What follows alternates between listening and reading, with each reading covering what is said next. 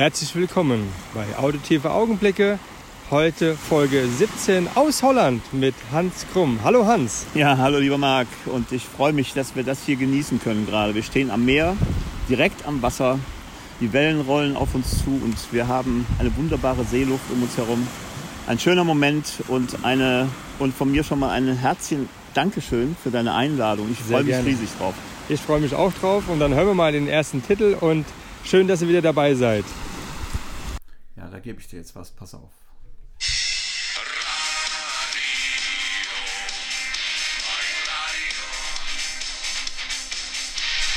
lass mich in den Äther saugen, meine Ohren werden Augen.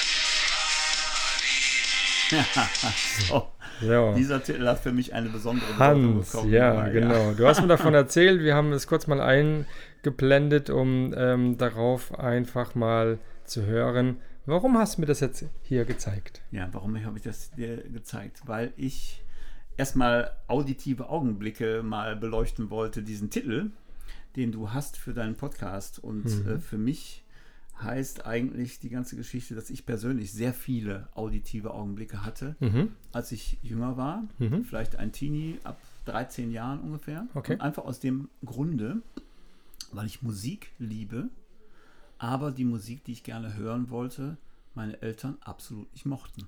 Okay, also wie viele andere zu dieser Zeit auch, ne? Ja, richtig, genau.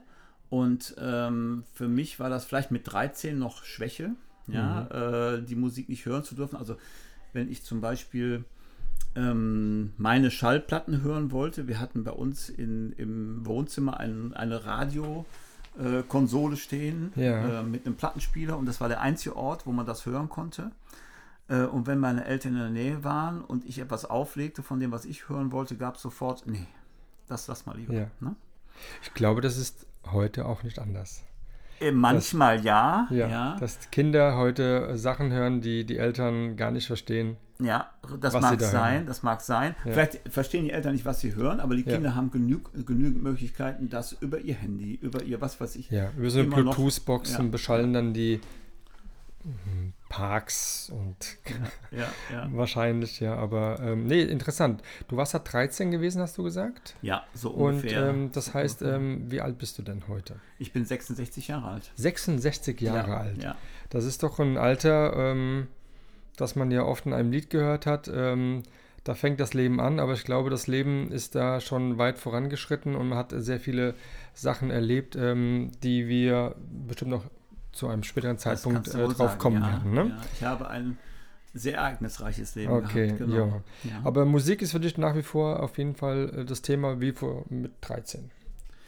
Auch heute. Hören auf jeden Fall. Und ich muss dazu sagen, ich bin viele, viele Jahre auch Musiker sehr intensiv gewesen. Mhm. Heute mache ich noch ab und zu Musik. Es ist zurückgegangen hinter dem, oder, oder ähm, im Stellenwert zurückgegangen, Ja. hinter dem Thema Fotografie. Mhm.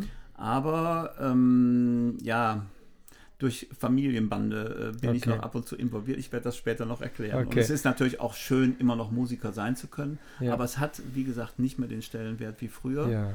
Und Fotografie hat einfach das überholt und ja, wie immer auch liebe das, was du tust. Ja. Äh, das tue ich ganz bestimmt und Fotografie hat einen riesengroßen Platz eingenommen. Nicht Okay. nur in meiner Timeline oder in meinem, in meinem Zeitablauf täglich, sondern in meinem Herzen. Denn Okay. es ist auch wichtig, dass man das liebt. Aber die Liebe war ja auch erst einmal ähm, das, ähm, das Musikinstrument. Ja. Ähm, du bist Genau. ähm, Schlagzeuger gewesen, Ja, gewesen richtig. und ähm, wie kam es dann alles dazu?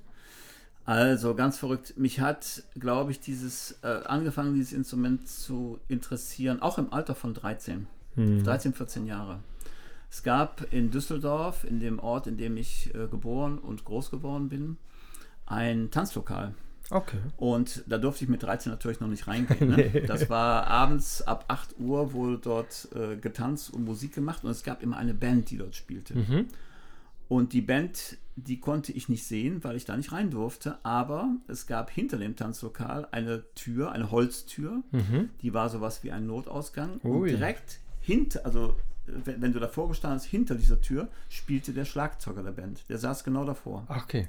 von der Innenseite. Ja. Und ich habe als Jugendlicher manchmal auf dieser Treppe gesessen, da war eine Treppe vor dieser Tür und habe dem zugehört. Und das war jetzt, du musst dir vorstellen, wir sind ein Meter voneinander getrennt und nur ein bisschen Holz ist zwischen uns. Ja. Und da ein Schlagzeug auch ein Instrument ist, dessen äh, die Teile vom Schlagzeug, die Trommeln, äh, die Becken, äh, die Snare, die Bassdrum, die, die, die ähm, Fußtrommel, sind räumlich voneinander ziemlich getrennt. Und wenn du jetzt da sitzt und die Augen zumachst, dann Mhm. Ja. hast du die Gelegenheit, dreidimensional irgendwie festzustellen, was dieser Schlagzeuger macht. Ach komm. Ja, Okay.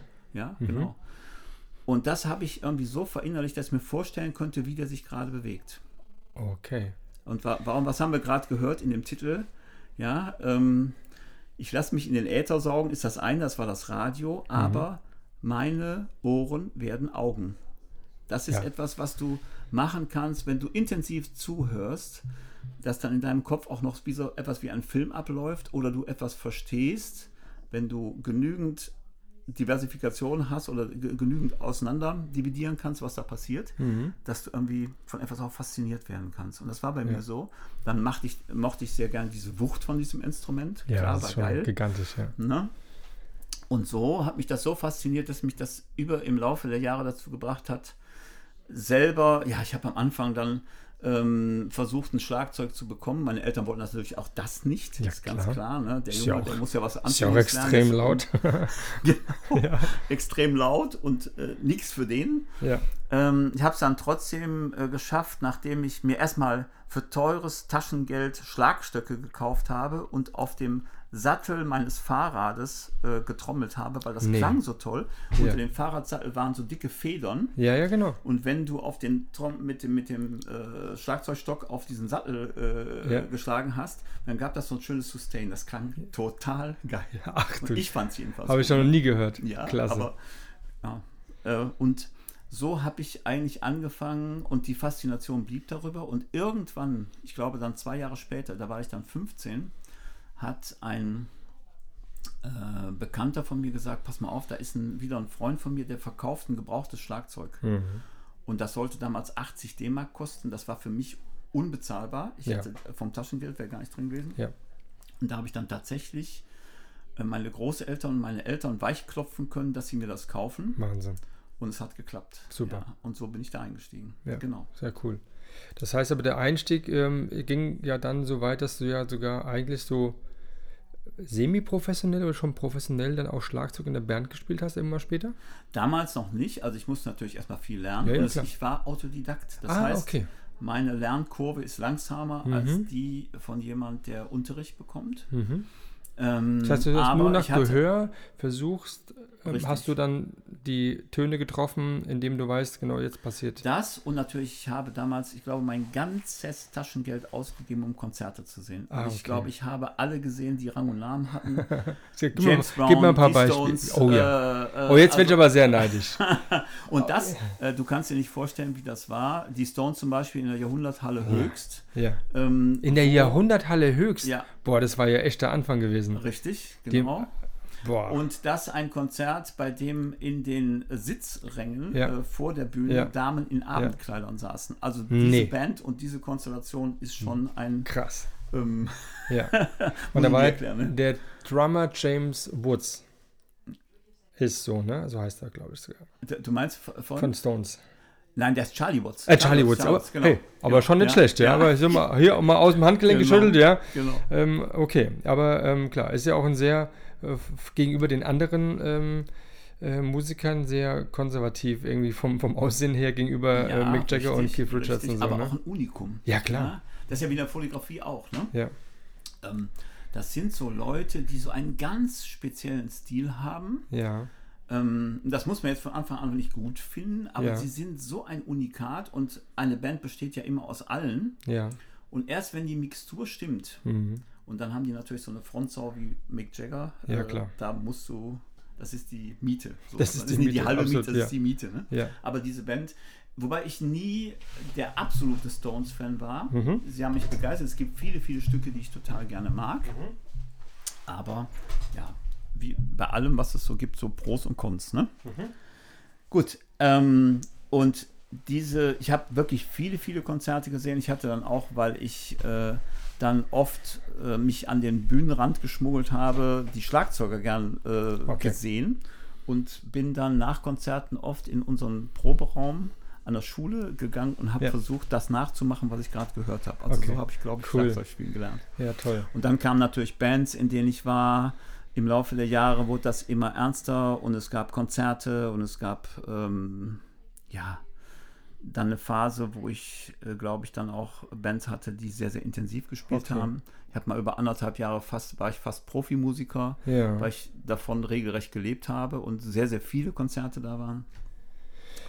Ja, und dann Du hast aber auch in, in der Zwischenzeit, es war ja so mit 16, hast du das alles dann so in die Wege geleitet für dich, Ja, so das Auto, ja. ähm, Autodidaktische dann kennenzulernen. Aber mit 17 hast du schon die erste Berührungspunkt gehabt mit, der, mit einer Kamera. Richtig. Und zwar, wie es so oft passiert, meine Mutter drückte mir ihre alte Aquasilette äh, Okay. in die Hand ähm, und ich habe dann ähm, damit meine ersten fotografischen ja, Experimente oder, oder meine ersten Aufnahmen gemacht überhaupt. Und klar, das war eine ganz einfache Kamera. Sie hatte schon ein Belichtungsmesser, Ui. man, also so ein Zeiger, ne, der Mhm. dann zeigt, aber mal, was- 17 war, wann war das genau gewesen? Was für ein, ähm, ähm, was für ein Jahr war das denn? also ich bin 53 geboren. Achso, genau, ja. okay. Also wir 53. reden jetzt äh, von 1970. Okay, Ne? da bin So. ich gerade auf die Welt gekommen. Herzlichen Glückwunsch. Und wir sehen uns. Ja. Ja, also weißt du, ähm, das ist für mich aber damals noch nicht so ein schwerwiegendes Thema gewesen, Fotografie. Ja. Also ich habe die Kamera genommen. Was toll war dabei, ich habe dann immer schon Schwarz-Weiß-Filme gehabt, weil sie billiger waren als Farbfilme. Farbfilme Ja. waren damals noch extrem teuer. Ja. Und mit den Schwarz-Weiß-Filmen konnte ich in der Schule äh, Ah. in eine äh, Foto-AG gehen, in der Bilder entwickelt wurden. Prima. Und das hat mich dann später dazu gebracht, mir ein eigenes äh, Fotolabor zuzulegen. Ach ja, komm. Ähm, Mit Vergrößerungs... Ähm, Vergrößerungsgerät und den Okay. Wannen und dem Entwickler und dem Fixierer Okay. und dem Wasserbad und den Papieren. und das was war okay für deine Eltern? Das war auch Die ganzen Chemikalien zu Hause und so. Hauptsache Jung macht da was Gescheites, ja klar. ja, Ja. Okay. Dann hast du das äh, im Prinzip mit 17, hast du dann auch dann die Bands, mit 18 hast du ja eine, eine Band letztendlich, äh, die erste Band mit 18. ja. Hast du das auch dann kombiniert so ein bisschen mit Fotografie? nee, Schon oder gar, kam es gar nicht dazu? Also ich habe zwar später Musiker fotografiert, Ja. aber es war immer, das Komische war immer, äh, sobald ich eine Band hatte, mit der ich intensiv gearbeitet habe, ist dieses Hobby Fotografie so total in den Hintergrund gerückt. Also ja. Du musst dir vorstellen, wir haben viel geprobt, man hat viele, ähm, ähm, man hat sich viel organisieren müssen, da hast Ja. du Zeit für gebraucht. Klar. Du warst äh, über Wochenende mal auf Tour äh, und dann natürlich hast du einen Job oder dein, deine Ausbildung und was weiß Ja. ich. Irgendwie ähm, reicht dir die Zeit gerade, Ja. um Musik zu machen, aber nicht mehr zum Fotografieren. Ja. Also Aber es jetzt-. Jetzt haben wir schon ein bisschen was gehört aus, aus dem Bereich. Was hast du jetzt gelernt in der Ausbildung? Was war so? Okay, ich bin mal Zahntechniker geworden, Ach ja, ja, genau. Zahntechnik. Und habe krass. später dann aber äh, für eine Firma äh, aus Pforzheim Ja. im äh, Außendienst Ja, gearbeitet okay. und äh, war Projektleiter, habe äh, meine Kollegen ausgebildet in bestimmten Themenbereichen, Mhm. habe dafür übrigens auch fotografieren müssen. Ach ja, und zwar. Makrofotografie und Ach ja. Mikroskopfotografie gemacht. Genau. Muss man auch erstmal kennen. Ja, und, äh, können vor allen ja, Dingen. Ja, genau. Habe ich mich auch wieder so reingearbeitet, aber hat unglaublich Spaß gemacht. Mhm. Und meine Firma hat mich da auch sehr unterstützt und ich Mhm. habe äh, sehr, sehr gute Ausrüstung bekommen. Ähm, und ich glaube, da, dann bin ich, habe ich Vorträge dazu gemacht und Ja. bin auch von der Firma mit den Vorträgen ein bisschen gereist, also hier in Ja. Europa, Ja. so in Österreich, Frankreich Okay, äh, und so weiter. okay. Mhm. Da kommen wir dann schon so in die 80er Jahre rein und in Ja, genau. 80er, 82er Jahren hast du ja in, in einer schon äh, sehr erfolgreichen Band schon äh, mitgewirkt. Genau. Ja. ja. Erzähl mal davon. Ja, also das war so, ähm, dass ich äh, dann mittlerweile immer neue Musiker kennengelernt habe, ähm, manchmal auch Bandwechsel vollzogen habe und dann um 83 herum eine Band hatte, die so, in, das, wir reden jetzt mal von der Zeit noch späte Neutsch, Deutsche Welle, Mhm. Neue Deutsche Welle. Oh jawohl. Äh, und da hatten wir eine Band, äh, die so richtig, ja, so gepowert hat, ne? Ja. Also, äh, wo wir auch viele Konzerte hatten, intensiv Musik gemacht haben. Und dann waren wir gerade dabei, waren in einem Tonstudio Mhm. und haben äh, eine neue CD oder damals, äh, ja, doch schon CDs aufgenommen, richtig. Wir haben schon CDs aufgenommen.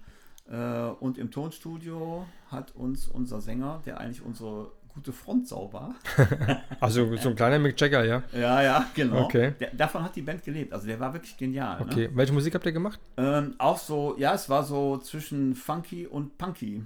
Also Funky und punky. Ja, also so, so Oh ja. ähm, deutsche Texte. Mhm. Ähm, manchmal so ein bisschen eckige, äh, zwischen rockig, funkig und punkig. Ja, doch, Okay. doch, diese Mixtur. Den Bandnamen? Point. Point. Das heißt genau. also, alle Leute, die in den Anfang 80er Jahren in der Region Deutschland, war die deutschlandweit unterwegs? Ja, also da, Schon wir waren noch nicht international. Point gehört wir, wir haben uns zwar auch Konzerte gehabt, glaube ich, in Holland und, Ja. für Radios und was weiß ich. Genau, ja, aber, das, das Interessante ist ja, es gibt ja bestimmt einige Zuhörer. Mittlerweile sind es ja schon deutlich mehr, als es mal vor, vor ein paar Monaten waren. Ja. Und die vielleicht zufälligerweise auch Fotografen sind und äh, irgendwann mal bei Points in Deutschland am Konzert waren und sagen, hey, und da hat der Hans Krumm Ja, hinten gesessen als. Schlagzeuger. Äh, ja, genau. Ist doch mega, Ganz oder? Genau, ganz genau. Sehr geil. Ja, es war eine geile Zeit. einfach. Hier, Hans, Wir der erste Wein ist alle. Wollen wir den zweiten schon mal aufmachen, dass er ein Ja, bisschen Luft bekommt? genau. Ja, schon, oder? Mach, wir mach ich das gerade mal. Ähm, ja, erzähl mal weiter.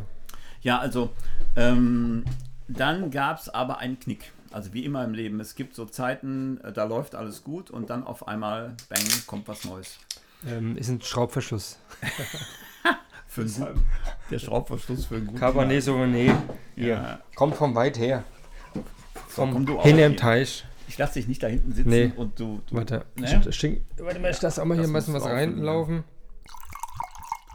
Das hört sich ja fantastisch an. Gut, Ist ein auch- Whiskyglas, ist auch Ja. kein Weinglas, aber ist auch egal.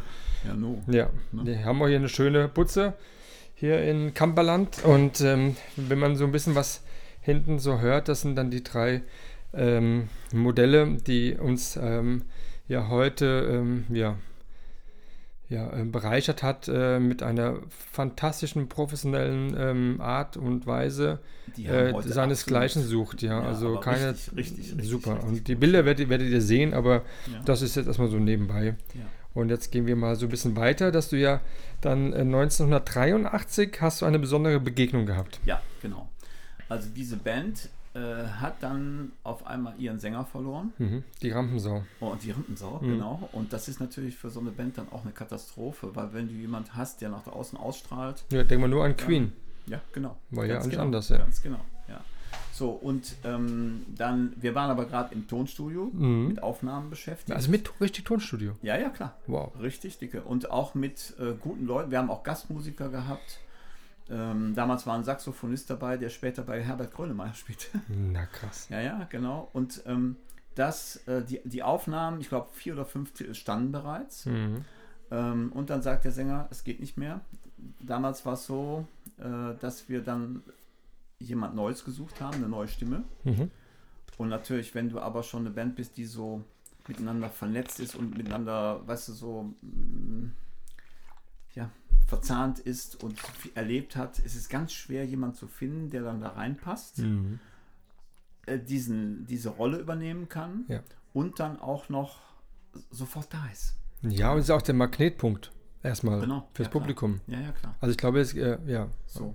Und dann haben wir natürlich versucht, alle möglichen Kanäle zu aktivieren, um neue Leute zu finden. Muss man Messerchen trinken nebenbei. Unter, Ja. unter anderem kam dann eine junge Frau ins äh, Studio und hat auch gesungen und irgendwie habe ich gedacht, naja, die Stimme passt nicht ganz, aber der Sympathikus war groß.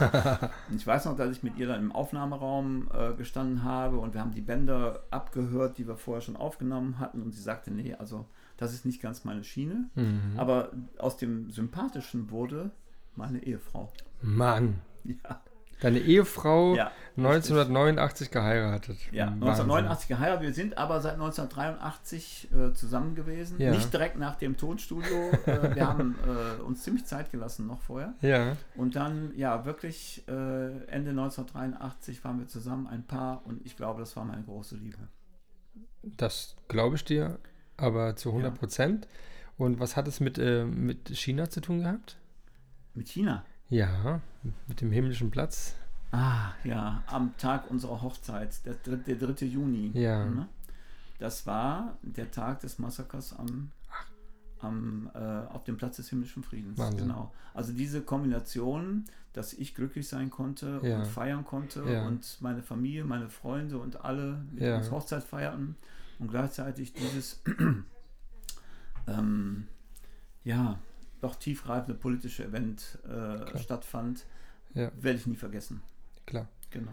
Ja, aber das ist halt, ähm, dafür kannst du ja nichts erstmal und ähm, das ist halt mal leider auf dieser Welt so. Und es wird auch mal so leider, Ja. leider, leider Ja. so weitergehen, dass wir äh, Sachen feiern und andere ähm, Leiden. leiden müssen. Oder andere Dinge passieren. Genau. Ja. Genau. Und 89 hast du eine, eine besondere Reise gemacht. Ja, äh, und da ging es dann auch los mit der Fotografie. Ah, also ich guck mal an. habe. Ähm, Jetzt dann- kommen wir endlich dahin, wo wir ja, hin wollen. Genau. wir wollten noch was über Tel äh, Fotografie erzählen, war doch Ja, so. ja, nicht? ja, genau. Also, Ja, aber wie 1909 du weißt, bei mir ist es immer so, ich habe immer so das Gefühl und ähm, das ist auch in der Tat so, dass die Fotografen, die meisten ähm, dort ähm, unter meinem Podcast äh, aufgenommen werden, dass die oftmals Musiker sind. Und, ähm, ja. und du bist jetzt aber mal so ein echter Musiker, der auch was erlebt hat und noch dazu seine Frau 89 äh, dann in dem Tonstudio kennengelernt hat und, ähm, und eine Reise dann 89 dann äh, gestartet bist ähm, und ähm, da wollen wir kurz drauf eingehen. Das ist ja dann der, der zweite Ursprung des Ganzen ähm, Ja. zu der Fotografie. Ja, richtig. Und das geht auch den Weg der Fotografie jetzt. Also ich habe 1989, äh, dann hatte ich, glaube ich, schon ein, zwei Jahre eine Kamera. Äh, nicht digital, sondern als analog. Ich hatte eine Nikon-Kamera ähm, und auch mit Wechselobjektiven, also auch mich schon ein bisschen ausgerüstet. Äh, und 1989 habe ich dann eine Reise gemacht auf den Camino de Santiago. Das war meine Ui. Hochzeitsreise. 89, okay. Ja, ja. Und da habe ich auf dieser Reise habe ich sehr viel fotografiert. Damals habe ich mir Dia-Filme gekauft, 50 Stück. Ich weiß noch, das war viel Oh, Geld. geil. Die Dia waren- vor allen Dingen, mega, ja, ne? ja, genau. War das dann auch noch die Aqua gewesen? Richtig. Genau. Okay. Ja, Aqua-Dia-Filme. Ja. Ähm, Nee, ich meine auch die Kamera. Also nee, das war eine Nikon-Kamera. Auch guck an. Ja, ich weiß gar nicht mehr, welche. Ich glaube, ich komme auf das Modell nicht mehr. Egal. Das ist so lange her. Ähm, und ähm, dann habe ich auf dieser Reise fotografiert und hinterher die Dias ausgewertet und da waren für mich wunderbare Bilder dabei. Ich Ja. war richtig, also man kann so geflasht sein ne, bei seiner Na eigenen klar. Sache. Was hast du denn fotografiert? Äh, die Rei die, die Rei den, den Weg nach Santiago. Ähm, Auch Leute schon? die- also Menschen? Äh, nein, Menschen noch nicht. Ich Mhm. habe eher so ähm, das, was, ja, Menschen auch, Okay. aber ich sag mal so, das, was ich so mal eben fotografieren konnte. Also ich habe Ja. nicht Menschen aufgefordert, lasst euch fotografieren, Mhm. sondern wenn sie da auf den Bildern waren, waren Mhm. sie drauf. Okay. Aber ich habe mich noch nicht getraut, Menschen zu fragen, Mhm. hör mal, ich fotografiere, komm doch mal vor meine Kamera. Ja. Ich glaube aber auch auf diesem Weg war das noch nicht so wichtig. Denn Ja. Die ganze Reise, das, ist, das hat auch einen spirituellen Charakter Klar. ähm, ist etwas, äh, wo man ja Menschen sieht, oft auch viele kennenlernt, Mhm. aber für das, was ich dann daraus gemacht habe, nämlich Dia-Vorträge, Nee. ja, doch, Hast du nicht gemacht. doch, habe ich gemacht. Das gibt's ja gar Habe nicht. ich gemacht, ja. Das ja, also genau. Also es war so, dass äh, meine Frau in der Zeit ähm, noch studiert hat. Sie hat äh, äh, Spanisch studiert Ja. und dann gleichzeitig auch als Lehrerin an der Volkshochschule in Mettmann gearbeitet. Mhm. Und die, Volkshochsch äh, die Leiterin der Volkshochschule hat davon irgendwie erfahren, dass ich so Bilder gemacht habe Okay. Und äh, dass ich da auch die Bilder so ausgewertet habe und dann so Bilderserien draus gemacht habe. Mhm. Und dann ist daraus entstanden, äh, dass diese Frau gesagt hat, hör mal, wäre es das nicht eine Idee, diese Bilder mal bei uns in der Schule zu zeigen? Okay. Mach doch zu den Bildern einfach einen Text. Und hat meine Frau, die konnte das auch gut, hat sofort Mhm. gesagt, hör mal, das würde ich gerne machen. Ich war Mhm. ja bei der Reise auch dabei. Mhm. Und dann kann mein Mann die Bilder zeigen und äh, vielleicht auch äh, die Bilder interpretieren und zeigen. Äh, und ich erzähle auch noch was dazu. Und war das dann für dich auch dann die Initiation, dass man sagt, das hat ja so viel Spaß gemacht, dass du dann weitere Reisen vollzogen hast Ja. und dann auch dann weitere Dia-Vorträge dann ja, äh, ja. voraussichtlich dann Ja. machen zu können? Ja. Also diese Vorträge, die haben, das war, wir haben angefangen in der Volkshochschule, aber Ja. das multiplizierte sich dann über Ja. andere Institutionen. Ja, cool. Wir haben den Vortrag mehrfach gehalten Ja. und dann war ich also auch noch in anderen Ländern, in Asien, in Afrika und was weiß Okay, ich. wo warst du in Asien da? Dabei. Äh, zum Beispiel auf Java, auf der Insel Java. Ah, okay. Ja. Ja, Äh, nur mal um eine zu. Ich war später auch auf Bali ja. äh, und Was hat dir besser gefallen, Java oder Bali? Java. Java doch, Java, ne? oh ja. Bali ist dann doch auch damals schon, also das ist ja nun schon länger her. 1990 so circa, ne? Ja, genau. Ja, okay. Ähm, da war das noch nicht so touristisch wie heute Mhm. und originärer. Und ich habe auch immer so, wenn ich irgendwo gewohnt habe, in so, ja, wie soll man sagen, so Privatunterkünften gewohnt. Also ich bin kein Typ, der in Hotels geht oder so. Ich versuche Okay. immer so was Kleines zu finden. Ich habe damals oberhalb der Reit Reisterrassen äh, auf Bali gelebt. Eine wunderbare Aussicht jeden Morgen gehabt. Toll. Und natürlich, äh, wir hatten auch ein kleines Auto gemietet, bei dem immer die Klimaanlage ausgelaufen ist. Das, oder so Wasser, nein, Quatsch. Das, äh, Kühlwasser. Es gibt, es, es gibt Wasser, äh, das durch das äh, Kondenswasser aus der Klimaanlage Ja, klar. lief immer ins Auto rein. Ja, ja. Kann mich noch dran erinnern. ja. Und ähm, mit dem Auto sind wir über die ganze Insel gefahren. Auf Java äh, war es so, dass ja, wir. gut, Java ist ja deutlich größer, ne? Nee, vor allem, da, sind, da haben wir ein Auto gehabt, aber mit einem Fahrer. Du, ich, wir, so, okay. wir konnten auf Java nicht selber fahren. Nee. Dieses äh, Ist ja auch, ähm, verkehrstechnische Chaos. Äh, Verkehrt rum, ne? Die fahren ja, ja auch nicht so wie wir, die fahren verkehrt rum. Das und, und es ist alles durcheinander. Es ist Ja. ein völliges Chaos. Also ich Ja. habe mich damals nicht getraut, selber Auto zu fahren. Sondern wir hatten jemanden, der uns, das konnte man auf Java aber relativ günstig koordinieren. Mhm. Und äh, wir haben eine ziemliche Rundtour gemacht. Also wir sind damals im Yang-Plateau gewesen, so eine Wow. Vulkanlandschaft, in der so alte Tempel stehen. Unglaubliche Bilder, unglaubliche Eindrücke. Äh, das habe ich geliebt. Und Ja. natürlich sind auch tolle Bilder entstanden. Und dann war ich wieder in der Volkshochschule und Mhm. wieder äh, irgendwie was draus Ja. gemacht. Ne? Dieses schön, dieses schön, äh, liebe Podcast-Freunde, dieses schön, dieses Bummern. Das ist, ne, das ist ein Schlagzeuger.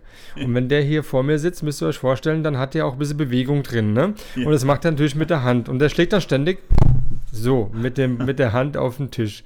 Also verzeiht einfach äh, kurz äh, diesen kurzen Laut in euren äh, ähm, Kopfhörern oder in dem Auto, in dem Bessen. Aber ähm, ja, gut, du hast ähm, die Reise vollzogen, du hast dann ähm, Dia-Vorträge gemacht ähm, von deinen Reisen Genau. und irgendwann äh, kam es dazu, dass du eher Du dann ja diese... übrigens noch, ah, noch ganz, Fotograf- ganz ja. kurz erzählen will. Ähm, Dia-Vorträge, we- weißt du, was das früher hieß? Ja, Also du heißt, hattest- heißt ja Multivision, heißt es heutzutage. Ja, ne? genau, genau. Früher hatte ich also zwei äh, Dia-Projektoren. Mhm. Oh je. Die waren äh, mit einem Stahlgestell übereinander äh, Mhm. geschachtelt. Da waren die Kästen drin mit den Dias. Ist heute auch noch so. Und dann hattest du einen Handüberblendregler. Wow. Das heißt, du konntest an DJ. Den, in den, so DJ-mäßig, Ja. genau, ganz genau. Und wenn du in deinem Vortrag dann an bestimmte Textstellen gekommen bist, dann musstest du den Regler so langsam nach oben schieben oder Ja. nach unten, Wow. je nachdem, wo du gerade warst. Mit Musik, ja? Und nee, damals ohne Musik. Das gibt's ja äh, wir gar waren nicht. wirklich, wir waren so trocken, dass wir Echt? nur was erzählt haben. Okay. Aber ähm, du musstest das nach oben schieben. Wenn es ganz oben war, dann ga, äh, gab der äh, äh, Dia-Projektor, der jetzt dunkel wurde, einen Ja. Impuls an den anderen und der rückte dann Bild oder umgekehrt. Also der dunkle war, wenn er dunkel war, Ja. ging es ein Dia weiter und Ja. dann wenn du wieder zurückgeregelt hast, dann wurde das Dia, was weitergestellt Okay. dann endlich gezeigt. Und Also du musst war- das alles von Hand machen. Hier, das war ja alles, das war ja fast ein Film. Ja, genau. sozusagen. Ja, ja, Und das ist mega. Und diese Dia-Vorträge, die, die ähm, hast du ja doch sehr professionell dann umgesetzt. Ich hätte jetzt mir schon erwartet, dass du ein bisschen Musik reinbringst, so als Musikmensch. Aber die Fotografie der Dia-Themen der Reisen ist dann aber dann umgeschwungen, als dein erster Sohn zur Welt kam. Du hast dann wie alle anderen, Richtig. die ich bisher so interviewt habe, die Kinder haben und so, dann schwer mit der Familienfotografie angefangen. Richtig. Etwa ganz genau, ganz genau. 1993. Ganz genau, meine erste People-Fotografie. Ja, Porträts. Die konnten sich dann gar nicht mehr wehren. genau. Nein, es war dann wirklich auch erstmal Kinder, ja klar, also was, so, was so läuft. Und ich habe dann auch stellenweise umgeswitcht von ähm, Fotografie auf Video. Ui, guck. Weil Kinder natürlich äh, die, dieses Leben und die Töne und alles gehört zusammen. Mhm. Dann war es eine Zeit ein bisschen Video. Klar. Und dann gehen wir jetzt ein paar Jahre weiter vielleicht. Dann ist mir etwas passiert. Äh, dann habe ich mir in Ende 2005 eine Digitalkamera gekauft. Mann. Das heißt, weg vom Film. Ähm, das war eine kleine Nikon, D, Nikon D50, glaube ich, hieß sie, eine Consumer-Kamera, die aber Wechselobjektive hatte. Okay. Also die erste Kamera, ganz, ich glaube, ich sag mal so 250 Euro damals oder sowas. Okay. Ne? Nichts auf. Ich wollte nur die haben, äh, weil ich auf eine Reise ging nach Amerika Mhm. mit einer Jugendgruppe. Okay. Ähm, ich war damals ehrenamtlicher Mitarbeiter bei uns in der Kirchengemeinde Okay. Und äh, da war es so, äh, dass ich eingeladen wurde, eine Reise nach Amerika zu begleiten mit 14 Jugendlichen im Alter so zwischen 14 und 18 ähm, und äh, das mit zu betreuen. Ich bin einfach da reingesprungen, ohne zu wissen, worauf ich mich einlasse. Und es war eine fantastische Reise. Es hat mir total Okay. Spaß gemacht. Ich habe auf der Reise dann auch fotografiert. Das hat unsere Jugendleiterin gesehen, die mit auf der Reise war. Und hat sich immer gewundert, äh, was ich da fo- die, die hat nicht gesehen, wie ich fotografiere, hat sich Okay. ja gewundert, was ich mache. Dann hat sie gesagt, was machst denn du da eigentlich? Da waren zum Beispiel Apfelbäume im Nebel. Oh, ja, so, schön. so, so äh, wir waren Ostern da, äh, wir waren in Pennsylvania und das war eine, ein Gebiet in Pennsylvania, wo Apfelplantagen äh, Plantagen sind. Riesig groß. Also du musst dir vorstellen, in Amerika immer think big. Ja, Ähm, Apfelplantagen von Quadratkilometern Größe. Also nicht wie bei Mhm. Wahnsinn. uns mal Streuobstwiesen, sondern mach, was, Ja. mach was Großes. und die machen kein Äpple, versteht man gar nicht, gell? Nee. genau. Ja, und die, dann haben wir morgens, ich glaube, an unserem Van, wir mussten immer, wir hatten zwei Vans gemietet, mit denen wir unsere Kids immer transportiert haben und äh, zu verschiedenen ähm, Gelegenheiten gebracht haben. Mhm. Und da war es dann so, dass ich morgens in so einem Nebel gestanden habe und diese Apfelbäume da waren so in Reihen aufgepflanzt, ging so einen Berg runter Ja. und in dem Nebel sahen die völlig scary aus. Und ich habe die fotografiert und unsere Jugendleiterin, die stand mit, mit unserem Fahrrad zusammen so am Auto, ans Auto gelehnt und guckte sich das so an und sagte, was macht der da eigentlich? Was soll das? Ist der, ist der Nebel, ne? betrunken? Hat der schwer viel Rotwein Ja, ja, genau. oder was? Und dann hab, hat sie das hinterher angeguckt auf mein Dis auf das Display und da gab es eine Kamera mit Display, nicht? Also Wow. mal- welcher Fortschritt für mich krass. Wahnsinn. Ähm, und zeigt ihr das? Und sie so, oh, das Oh. hätte ich jetzt gar nicht gedacht. Ne? Mhm. So haben wir uns dann über das Thema Fotografie unterhalten. Ja. Aber jetzt fällt mir gerade was auf. Jetzt verstehe ich das auch, warum du heute früh, als wir hier starten wollten mit unserer Fotografie, und es war noch so diesig und es war Sonnenaufgang, circa 8 Uhr ging es dann hier los. Und die Mädels waren soweit schon mal soweit auch vorbereitet und fertig, nachdem wir uns gestern schon mal die Sachen zusammengesucht haben, was wir anziehen werden. Da gab es auch schon eine Story dazu gestern auf ähm, Instagram. Aber ähm, dann hast du die ganze Zeit erzählt von dieser Stimmung, weil noch dieser Nebel da war. Es war so ein bisschen diesig, es war Ja. so ein bisschen feiner Regen oder Nieselregen. Und dann hast du von einer Allee erzählt, die da hinten irgendwo sein müsste, die du so bei dem Scannen eines Fotografen, wenn man irgendwo langfährt, das machen wir ja so links und rechts und wir scannen ja ständig die Umgebung. Und du hast auch dann so eine Allee gesehen, die so in Reihe so stand und das mit dem Nebel und so. Und das hast du ja, Ja. heute ein bisschen auch dann, dann umgesetzt sogar, ja, was, ähm, ähm, was ihr irgendwann mal sehen wird, vielleicht oder auch nicht.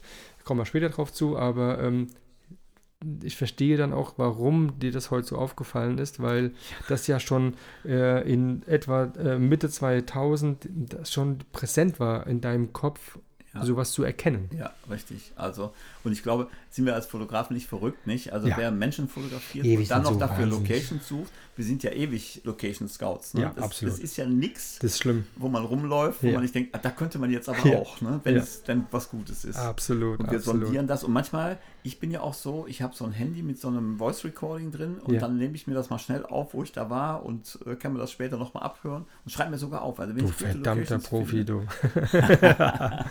Sehr geil. Das ist schon cool, ja, auf jeden. Fall. Ja, wer macht das schon? Ja, aber du hast vollkommen recht, weil man hat ja so viele Eindrücke und die gehen dann verloren und so hast du dann auf dem Voice Recorder nochmal, ah, Richtig, genau, stimmt, da war ja was Oder ich gewesen. schreibe mir es zu Hause kurz Ja. auf dann, Ja. wo ich war. Ja. Ähm, und äh, ja, also du, du weißt ja nie, was du in Zukunft machen willst. Und wenn du gute Locations hast oder Ja. überhaupt eine, und die muss man selber finden, finde ich auch. Ne? Ja, ja, absolut. Also es gibt ja viele Sachen, die sind so abgegrast und Mhm. alle waren schon da, aber es gibt Mhm. manchmal Sachen auch, da ist das ganz wertvoll, wenn man sein eigenes Ding macht. Nein, du hast vollkommen und, und recht. dann auch so alles integriert und zusammen Absolut, ja. das, die, das Mosaik so zusammensetzt. Ne? Hast du ja. dann irgendwann auch so deinen, deinen, deinen ersten Auftrag irgendwie mal auch mal gemacht, dass du sagst, ey, Oh ja. du machst mal was Richtiges, als halt ich. so Apfelbäume Ähm, fotografieren? Da hat sich dann in meiner Familie halt rumgesprochen, dass ich fotografiere. Ich habe diese Bilder von den Apfelbäumen dann auch gezeigt und natürlich auch andere. Das hat sich ein bisschen entwickelt. Mhm. Und dann kam äh, mein Schwager auf mich zu und hat mich gefragt, ob ich äh, bei ihm im Altenheim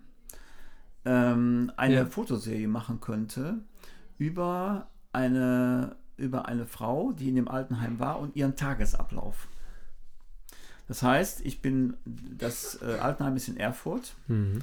Mein Schwager lebt dort, er ist dort in der Leitung dieses Altenheims. Und er hat dann damals dafür gesorgt, äh, dass ich ähm, in ein Zimmer konnte, in dem eine etwas demente Frau lebte. Okay. Und deren Tagesablauf mit zum Beispiel äh, das Frühstück kommt, Mhm. ähm, der Pflegedienst kommt, sie wird Mhm. gewaschen, Mhm. ähm, die, der Besuchsdienst kommt und so Okay. weiter. Ne? Oder auch das, was sie in ihrem Zimmer hat. Mhm. ähm, Wie war das für dich, das zu sehen? Äh, es war zum Teil komisch.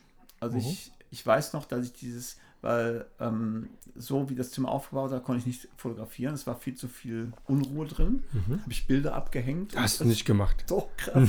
Oh, Richtig, richtig. Ich habe das Bett umgestellt, ich habe alles? Mögliche gemacht. Äh, mein Die- Schwager sagt, das kannst du ruhig machen. Diese Frau wird das nicht mehr so feststellen, Okay.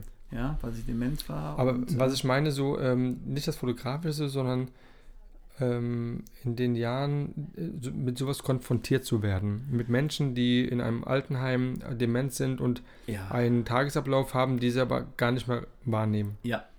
Also das war für mich aber kein großes Problem. Okay. Also ich habe da immer eine gewisse Offenheit Mhm.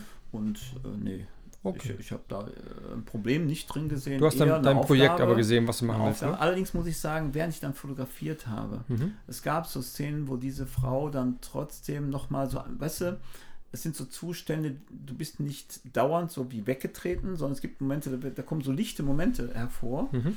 Und dann nahm sie tatsächlich von ihrem Nachttisch das Bild ihres Mannes Okay. runter, äh, legte oder hielt das so auf ihren Bauch und wischte mit ihrer Hand so quasi so ein bisschen Staub darunter. Und das habe ich fotografiert. Und das sind so Bilder, wenn du dir vorstellst, was da passiert, die nehmen dich mit. Hm, Ja, klar. Ja, und ich weiß nicht. Ich glaube, ich habe genau dadurch das auch als wertvolle Aufgabe empfunden, Ja. dass ich das machen konnte. Ne? Ja. Ist natürlich auf, ist auf mich eingesegelt, ohne dass ich vorher was wusste, was ich da Ja, ja. tue. Ich habe es sehr beherzt gemacht, also dieses Zimmer umbauen war auch nicht einfach. Mhm. Aber es hat alles gepasst hinterher. Ja. Und ähm, dann wurde dahinter auch wieder so ein kleines, eine Art Video draus, also äh, übergeblendete Bilder. Mhm. Und die wurden quasi dem Altenheim zur Verfügung gestellt, um ein bisschen Dokumentation zu machen. Ach komm. Ja. Okay. Und da war ich Aber- ganz stolz drauf. Ja, klar. oft- ne? Hallo. Ja. Klar kann man darauf stolz sein. Hey, super. Ja. Ähm, hast du sowas dann mal fortgesetzt oder war das eine nur einmalige Sache? Also äh, da- das mit dem Altenheim äh, war bestimmt äh, äh, einmalige Sache. Ja. Äh, vor allen Dingen, ich muss immer dazu Aber sehr sagen, prägend halt, ne? Von der, Ja, von, ja, von der. Umsetzung her allein schon. Und ich hatte irgendwie das Gefühl, ich kann da auch rangehen. Ne?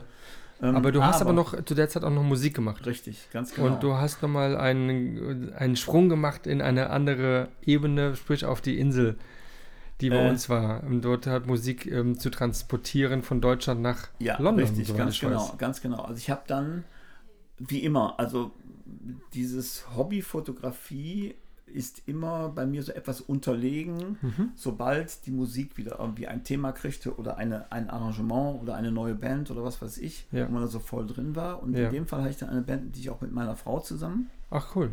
äh, hatte. Mhm. Äh, eine deutsch-englische Band, äh, mit der ich dann ähm, auch ganz oft in London gewesen Oh bin. cool. Mhm. Wann war das gewesen? Äh, wir haben, wann haben wir angefangen? 2006 oder 2007 Mhm. mag sein. Ich bin nicht mehr so ganz sicher. Mhm. Ja, das macht sein, oder? Ich muss gerade nachdenken. Ne, ist ja egal, aber, aber das war Ende der, der 2000er, also sprich dann 2007, 2008 wahrscheinlich. 2008, so. genau, Acht, ja. ganz genau, ganz genau. Und mit der Band äh, bin ich dann ganz oft in London gewesen. Cool. Die englischen Musiker waren aber auch bei uns. Das war immer so ein Austausch und hin und Okay. her. Also kann ich Und mir so vorstellen, da fährt, da fliegt so eine Band, fliegt da nach London, du hast dann. Nee, die Sachen waren in London direkt in, in dem Club gewesen wahrscheinlich, oder? Habt ihr Nee, die pass auf, mitgenommen? anders, anders. Ähm, Weil ich finde, es- ich frage nur deswegen, weil ich fand das so cool, als ich ähm, mal eine Reise nach Irland gehabt habe und bin dann zurückgeflogen, wieder nach Frankfurt. Und dann ist eine Band mitgeflogen, die ich aber nicht kannte, Ja. die aber da drin gesessen haben und die haben auf einmal dann so Skripte und die haben dann so eben im Laptop und so, hast du gesehen, da machen die immer. Und das waren halt so typische aus Irland, hey? Mhm. Band, eine Band, die aus Irland kommt, die erkennst du einfach so äh, vom Styling her, von den Outfits, so eine Rockband und sowas, ja. Ja, Und, ähm, und die sind dann ausgestiegen und so und ich habe auch in Irland, ähm, in Irland fotografiert und habe dann dort auch ähm, kleine Filme gemacht und habe mich dann so geärgert, als dann der, der, als wir draußen standen und dann kam dann das Gepäck raus und dann kamen dann so die Gitarren so runtergefahren. Die sind natürlich da hingegangen, was natürlich Heiligtum, ne? Ja. Und das fand ich total super. Und das hätte ich so gerne auch festgehalten wieder mal, ja, so Ja, ja. Ähm, nebenbei. Und ähm, das stelle ich mir gerade so vor, ob das dann bei euch dann genauso war. Bei uns war es anders. Also unser Bassist Ja. lebt, war Engländer, Okay. Achso, Lebt- die singen deutsche, Englisch. lebte aber okay. in der Nähe von Neuss. Ja, Und über den äh, und einen Freund von mir bin ich überhaupt in diese Band reingekommen. okay. Und der hat seine Heimat aber oft besucht. Und wenn wir Konzerte hatten, ist der meistens mit seinem Auto rübergefahren, weil er dann auch mit Links- und Rechtsverkehr kein Problem hatte, ist durch einen Tunnel gefahren und so weiter nach England rüber. Und so hat er unser Okay. Equipment transportiert. Ah, okay. Wenn wir aber geprobt haben, dann hatten wir immer so unser kleines persönliches Besteck dabei. Also das heißt für mich meine Schlagstöcke, vielleicht ein, eine Fußmaschine, so die Dinge, die du bedienen musst, Okay. auf denen ich zu Hause fühlen muss. Ja, Bei einer Gitarre wäre es das Griffbrett, aber der Korpus fehlt, so ja, ungefähr. okay. Und in England gibt es Mietstudios, Ja, die haben Equipment drin. Mhm. Und dann kannst du dort proben. Und wenn wir also uns Also wenn wir rübergeflogen sind, sind wir manchmal Donter, Do, äh, donnerstags rübergeflogen. Am Freitag war Probe und samstags abends war Konzert. ach komm. Und dann waren wir im Mietstudio und haben dort vier, fünf Stunden geprobt auf dem Equipment des Mietstudios und mit unserem kleinen Equipment. Und wenn der Chris, unser, unser Bassist, dann kam, äh, der auch zum Proben schon da war, dann hatte der in seinem Auto quasi unser restliches Equipment, was wir Okay. für die Konzerte brauchten. Okay. Und dann sind wir in London in den Cavern Club. Mega. Nee, nicht in den Cavern, nein, nicht, Entschuldigung, nicht in den Cavern. Aber das wäre zu schön. Das Ja. wäre echt zu schön. Da Ja. würde ich gerne spielen. Nein, Ja. da waren wir nicht. Äh, in, Was ist das? Aber in, in Kenn ich nicht. Was ist das? der Cavern Club berühmt. Okay, berühmt. okay, da okay, haben, da haben so viele tut mir leid, ich kenn's nicht. gespielt. Ne? Okay, ah, cool. Und ein, ein, ein äh, das war jetzt gerade ein Versprecher. Ich, oh Gott, ich wünschte, ich hätte mal dort spielen dürfen. Ja. Das ist ein legendärer und ich glaube sagenumwobener Club, in dem so viele namhafte Künstler gespielt Ja. haben in London, dass ich äh, blass würde, wenn ich da überhaupt Ja. was mache. Nein, ähm, ähm, aber wir hatten viele, viele Konzerte in London Mhm. und natürlich auch immer dann zwischendurch Zeit äh, für Sightseeing in, in England und so Ja. weiter und so fort. Und da habe ich auch fotografiert. Ach, guck Menge. mal an. Genau. Hast du da dann die anderen ähm, fotografiert, also die anderen Auch. Musiker? Auch. Äh, Okay. Ich habe übrigens auch für unsere Band damals dann die Bandfotos gemacht. Ne? Mhm. Also, äh, das, wir, wir hatten damals eine Webseite und die, äh, die ganzen Fotos der Musiker, so studiomäßig äh, oder auch, auch äh, ja, was gebraucht würde, für, Ja. das habe ich gemacht. Genau. Okay. Wenn ich nicht selber beim Konzert war und dann als Ja. Schlagzeuger natürlich nicht fotografieren konnte. Das heißt also, ihr habt, also ihr habt an der, der ja, wie soll ich denn sagen? Du hast mit deiner Frau eine sehr intensive Zeit erlebt. Also eine, Oh ja. also eine Emotions, extrem äh, Emotionen, äh, Musik sind Emotionen und äh, das geht ja durch, durch ähm, ja, durchs Blut schlechthin, ähm, durch, durch das Mark, wie man so schon sagt. Und ähm, das heißt, diese intensive Zeit, die habt ihr auch dementsprechend auch dann sehr genossen zusammen. Ja? Ich Richtig, mein, wenn ich mir vorstelle, da, deine Frau steht vorne, sie war Leadsängerin Ja. und du bist Drummer, ja, also du, Ja. du gibst einfach den Rhythmus, ja, Genau. und sie gibt aber die ganze, ganze Melodie mit ihrer Stimme Richtig, und so, ja. Ich meine, das genau. muss sehr, sehr krass gewesen sein eigentlich. Ja, es, ne, das war eine wunderschöne Zeit. Ja. Ja. Und natürlich das so in Familie machen zu können. Hat sie eigentlich jetzt äh, Deutsch oder Englisch gesungen? Englisch. Englisch, okay. Meist. Sie hat Okay. übrigens auch andere Musik gemacht, lateinamerikanische Folklore, da hat sie Spanisch gesungen. Komm. Und es gab auch viele Stücke, die sie gesungen hat, auf Deutsch. Sie hat sich auch selbst zur Gitarre begleitet, nicht in der Okay. Band, aber selbst zur Gitarre begleitet. Also wir haben überhaupt sehr verschiedenschichtige Okay. Sachen gemacht. Und meine Kinder sind auch beide Musiker. Meine Tochter ähm, Ja, stimmt. richtig professionell unterwegs. Wow, mein ja. Sohn ebenfalls Schlagzeuger, macht im Moment nicht mehr so viel, aber er ist Mhm. richtig gut und hat mit meiner Tochter auch eine Band gehabt, die hieß Park and Ride. Okay. Die haben Preise gewonnen und Park haben, and Ride, geil. ja, geil. genau. Für die habe ich übrigens auch das CD-Cover fotografiert. Ach komm, ne? ja, cool. Genau. War krass. Ja.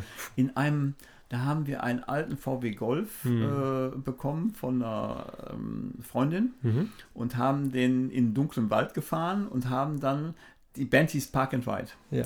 Und wir wollten schon ein, ein Coverfoto machen, das so ein bisschen, so ganz leicht äh, den doppeldeutigen Begriff Park and Ride Okay. äh, ähm, assoziierte. Und dann haben wir dieses Auto wirklich da so in, äh, auf so einen Waldweg gestellt und im Auto selbst einen Wasserkocher angeschmissen, sodass die Scheiben Okay. im Auto total beschlagen sind. Ja, Dann eine riesen Taschenlampe im Auto angemacht, dass das Auto von innen beleuchtet war. okay. Meine Tochter hat dann drin gesessen und du siehst ihren Fuß, wie der Fuß gerade an der benebelten F- Windschutzscheibe so runterrutscht. Ja, Du siehst so ein von innen erleuchtetes Auto, wo du nur das noch erkennen kannst. okay. Aber Aber geile Idee, ja. ja. schräg, ja. Ja, ja jetzt, ähm, ja, liebe Zuhörer, auch da gibt es auch immer nicht nur lustige Themen, auch mal Themen, wo leider ähm, was erfolgt ist, wo keiner dran gedacht hatte. Und ähm, 2010 ähm, hast du erfahren, dass deine Frau schwer erkrankt ist. Ja, richtig. Wir dürfen drüber sprechen, willst du Wir das? dürfen natürlich, ja Okay. klar. Das gehört zu meinem Leben dazu. Und Okay, es ist ein großer Wendepunkt in meinem Leben. äh, Im Januar 2010 habe ich erfahren, dass meine Frau krebskrank ist. okay. Und ich wusste auch sofort, dass das unheilbar ist. Mhm. Also es gab nur die Möglichkeit, Zeit auszudehnen, Mhm. aber nicht zu heilen. Okay. Obwohl sie dann viele Therapien gemacht hat äh, und alles Mögliche, was dazu führte, ähm, dass ja, wir ein emotionales Karussell durchgefahren sind, das du dir Ja. nicht vorstellen kannst. Nee, ich kann mir es nicht vorstellen ähm, und ähm, will es auch gar nicht, aber ich kenne viele wahrscheinlich, die es äh, kennengelernt haben, leider. Aber du bist halt diesen Weg ähm, gegangen und ähm, hast aber auch den Weg dann dadurch in die Fotografie ein bisschen gefunden und hast dann mit der Musik Ja. eigentlich aufgehört. Richtig, genau. Mhm. Also es ähm, war dann so, dass meine Frau gesagt hat, durch Therapie fielen die Haare aus zum Beispiel, ich möchte so nicht mehr auf die Bühne gehen. Mhm. Und natürlich hatten wir eine Band, die auf uns wartete. Und, und sagte, pass auf, äh, sobald es wieder geht, wir machen weiter. Ne? Ja. Ganz klar. Aber es wurde so, dass die Aussicht darauf nicht mehr so günstig war. Und irgendwie, klar, ich, wenn du so ein kreativer Fummel bist, so wie ich, und immer irgendwie auch neben deinem Job und neben in deinem Leben etwas machen musst, was dich mit Kreativität füllt oder dich erfüllt, ähm, dann versuchst du zu finden, was kannst du denn jetzt machen? Mhm. Denn ich konnte nicht mit einer anderen Band auf die Bühne gehen. Nein. Das war meine Solidarität zu ihr einfach. Mhm. Und irgendwie kann ich nur sagen, dann hat mich Fotografie gerettet. Mhm. Es ist heute so rückblickend, dass ich dann angefangen habe, ähm, eigentlich durch unsere Jugendleiterin nochmal, Ach komm. Erst Jugendliche aus unserer Gemeinde zu fotografieren. Mhm. Da hat die mich regelrecht hingeprügelt. Okay. Ja, das, ich habe hab ihr mal erzählt, dass ich einen Freund hatte in den 80er Jahren, der hatte ein Fotostudio, bei dem habe ich mal so ein bisschen ausgeholfen und Ja. assistiert. Ja. Und das hat dazu geführt, dass ich ein bisschen was wusste über Blitzanlage und wie man das bedient, ja, Okay. und wie man Polaroid macht und Mhm. Polaroid Back auf die Hasselblatt, ja, okay. Ähm, aber das war für mich damals so ein, so ein, so ein ich, ich fand die Atmosphäre in dem Studio toll, aber ich hätte nie Mhm. gedacht, dass mich das nochmal dazu bringt, dass ich selber etwas ernsthafter fotografiere, vor allem Menschen fotografiere. Ja. Und dann kam es tatsächlich dazu, durch unsere Jugendleiterin, die gesagt hat, hör mal, du musst mal unsere Jugendlichen, nachdem wir, nachdem wir nochmal in Amerika waren, ich habe diesen Jugendaustausch mehrere Jahre mitgemacht dann, Ja. auch ehrenamtlich. Und dann kam es dazu, ähm, dass ich Fotos gemacht habe von denen und die wurden irgendwie gut. Mhm. Ich war sehr erstaunt, wie Ähm, das Hans, wurde. guck mal, da müsste irgendwo dein Handy oder so liegen. Ähm, das Ja. ähm, hörst du als im. Okay, ich leg's weg. Genau. Das stört dann. Geht besser? Ja, ja, ich, ich höre es nicht mehr. Host me, ja. Ja, ich höre es nicht. Ich höre nur So, als dieses. also, äh, und das hat dazu geführt, dass ich mit denen fotografiert habe.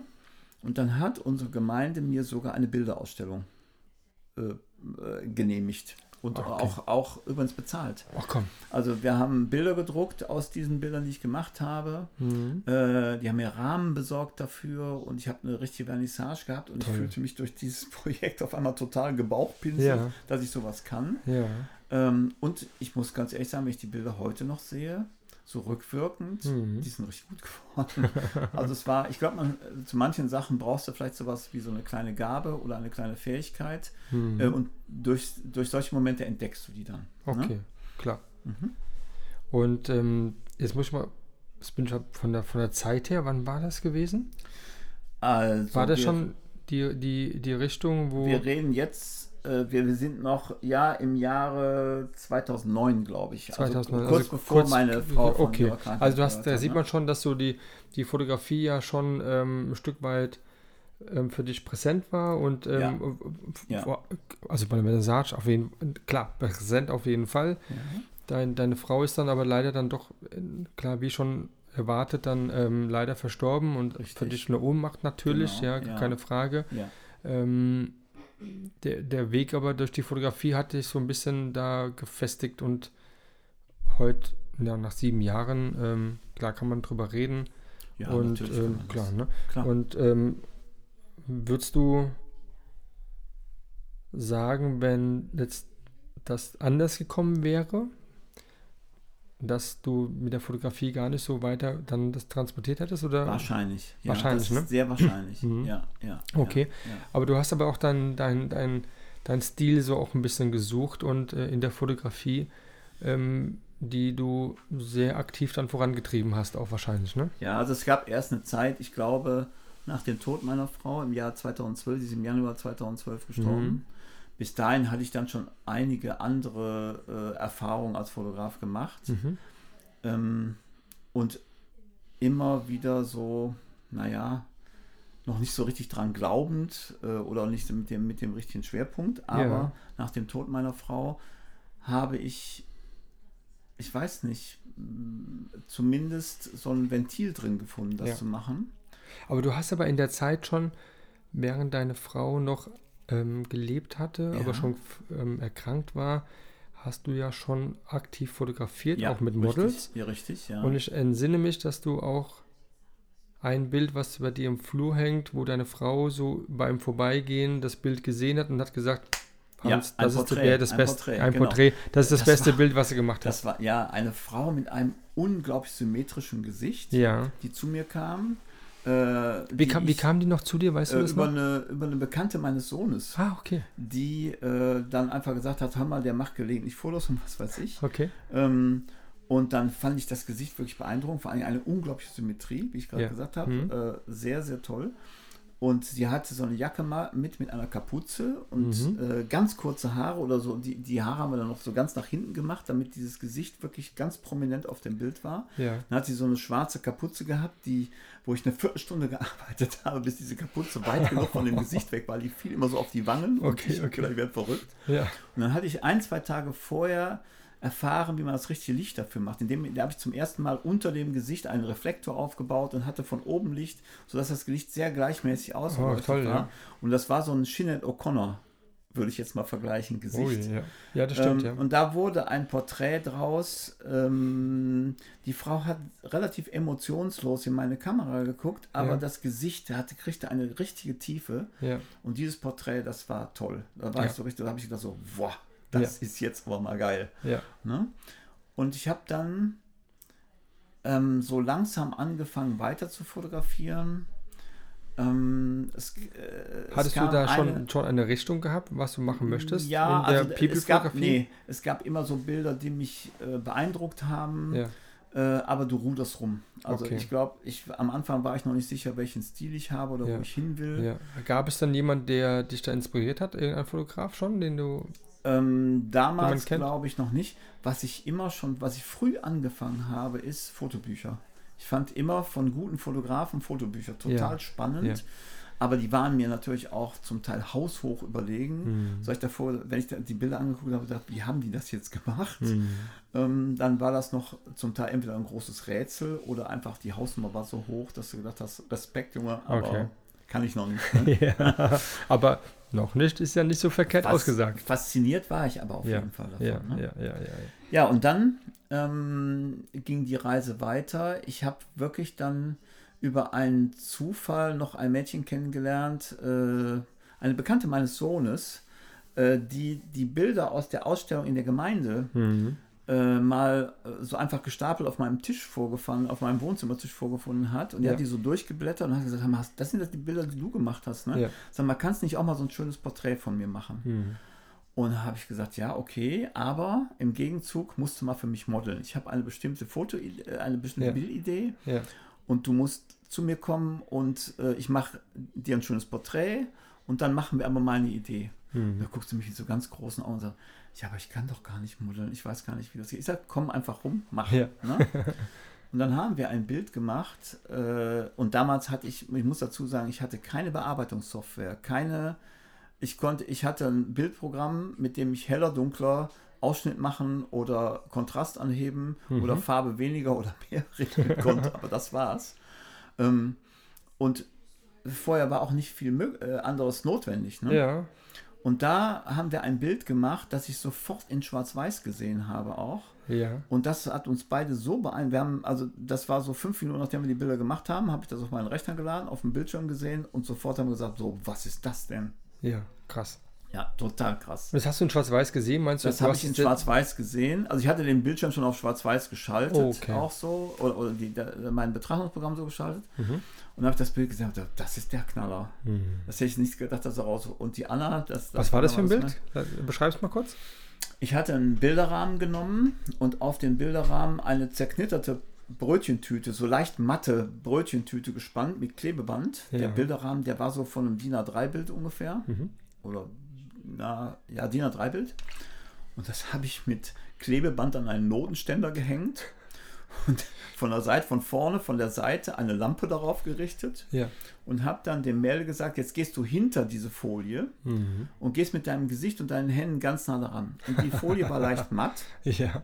Und jetzt hast du, je näher du rankommst, desto mehr kannst du die Konturen des Gesichtes und der Hände und der Augen konntest du erkennen. Und dann sah das auf einmal aus, mit, vor allen Dingen die Brötchen, die Tüte war vorher so geknittert. Ja. Und jetzt waren die ganzen Falten wieder auseinandergezogen, aber die waren immer noch da. Und mit dem Licht von der Seite sah das auf einmal aus, als wäre eine Frau mit dem Gesicht, gu- guckt da raus und die Hände waren noch dahinter, als wäre sie so in Eis eingefroren. Spooky. Oh Gott, ja, Ah, spooky. hier, Hans, erinnere mich an Damon. Als der Junge da, in, ja, ja, genau. als er ins Wasser reinfällt und dann unter dem Eis dann so dann nach oben guckt und die, und Ja, die Kinder genau, gucken so, genau. oh, Nix geht mehr, Alter. Horror. Ja, genau. Horror. Also es war schon, Ups, es war schon ein bisschen mystisch, das Ganze, aber, Ja. Aber geile der Witz Idee. bei der Sache war einfach, dass du eine ganz einfache Methode hattest und da kam sowas raus. Ne? Mhm. Und das hat uns beide irgendwie, man nennt das heute immer so schön geflasht. Ne? Also Mhm. wir haben beide vor dem Bild gesessen.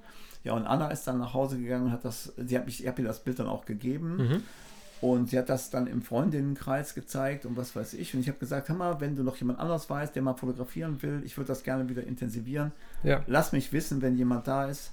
Ja, und dieses Bild führte dazu, dass ich Nachfragen kriegte. Das gibt's dass ja gar nicht. andere Modelle kamen. Damals noch die Anne, eine Balletttänzerin, Mhm. Äh, mit der ich fotografiert habe, mit der ich dann später noch Bilder gemacht, also Jahre später noch mal Bilder gemacht habe. Wunderbar. Also ich, ich war auf einmal so drin und du hattest das Gefühl, du kannst jetzt etwas machen, wo du vielleicht die Musik mal vergessen kannst Ja. und Fotografie ernster, ernster nehmen kannst Ja. und wo Ergebnisse entstehen, die wertvoll werden. Ja. Für dich wertvoll werden erstmal, ne? Ja, und das war eigentlich dann auch so eine Kettenreaktion, Ja. was ziemlich schnell ging. Ja. Das hätte ich, da nicht mit gerechnet. Ne? Ja. Aber man war auch noch der fotografische Anfänger. Also immer noch Klar. so, äh, ich habe dann viele Sachen experimentiert und dann kam so diese ganze Phase mit diesem Gegenlicht und da hinten geht die Sonne unter und die Haare wehen im Wind und äh, ähm, Geht heute nicht mehr, ne? Also, was denn? Geht heute nicht mehr. Ach, gelegentlich schon. Nicht? Doch, das, okay. das, das ist ja einfach zu male äh, äh, Bilder und die immer sympathisch wirken und einfach so, Ja. Die, so, so ein Sonnenlicht, äh, das hat auch was so, so strahlendes natürlich. Klar mache ich noch. Ich habe übrigens später Hochzeitsfotografie gemacht. Hast du nicht gemacht? Da, doch, doch, habe ich gemacht. Ja, Okay. ja, ja. So, also richtig als Job. Ja. Also um Ähm, Geld zu verdienen oder? oder weil- ja, Ja, schon, auch. ne? Ja, ja, da kann man sehr gut mit Geld verdienen. Ja, ja, du. klar. Das ist äh, natürlich, die, die ersten zwei Shootings habe ich noch kostenlos gemacht. So. Ja.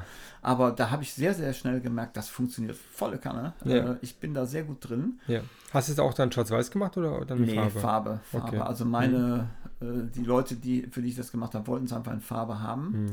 Hm. Ja, Ich habe übrigens auch irgendwann so eine Phase gehabt, da kriegte ich so einen Bruch mit Farbe. Hm. Ich erinnere mich an ein Erlebnis, da habe ich dann auch so Farblooks eingesetzt. Also wir reden jetzt mal so von 2014, glaube ich. Mhm. Ähm, da habe ich dann Farblooks eingesetzt und hatte dann mittlerweile auch Lightroom. Photoshop habe ich gehabt, Kleiner Profi. aber nee, eben nicht, weil Okay. ich überhaupt mit Photoshop nicht umgehen kann. Ja. Äh, gar nicht. Ist auch nicht mal, ich glaube, das ist so eine Hassliebe. Also ich nutze Photoshop manchmal so, um dieses typische, was ich heute mache, so mal schnell Pickel wegmachen oder Ja. ein bisschen was korrigieren. aber Photoshop ist nicht meins. Okay. Gar nicht. Also Lightroom ist mein Thema und Mhm. ähm, ich habe mir so vielleicht meine eigenen Lightroom Presets gemacht, aber nicht, nee, Hm, äh, lange darum basteln und Ja. äh, ne? klar. So, aber diese äh, Hochzeiten waren ein Thema.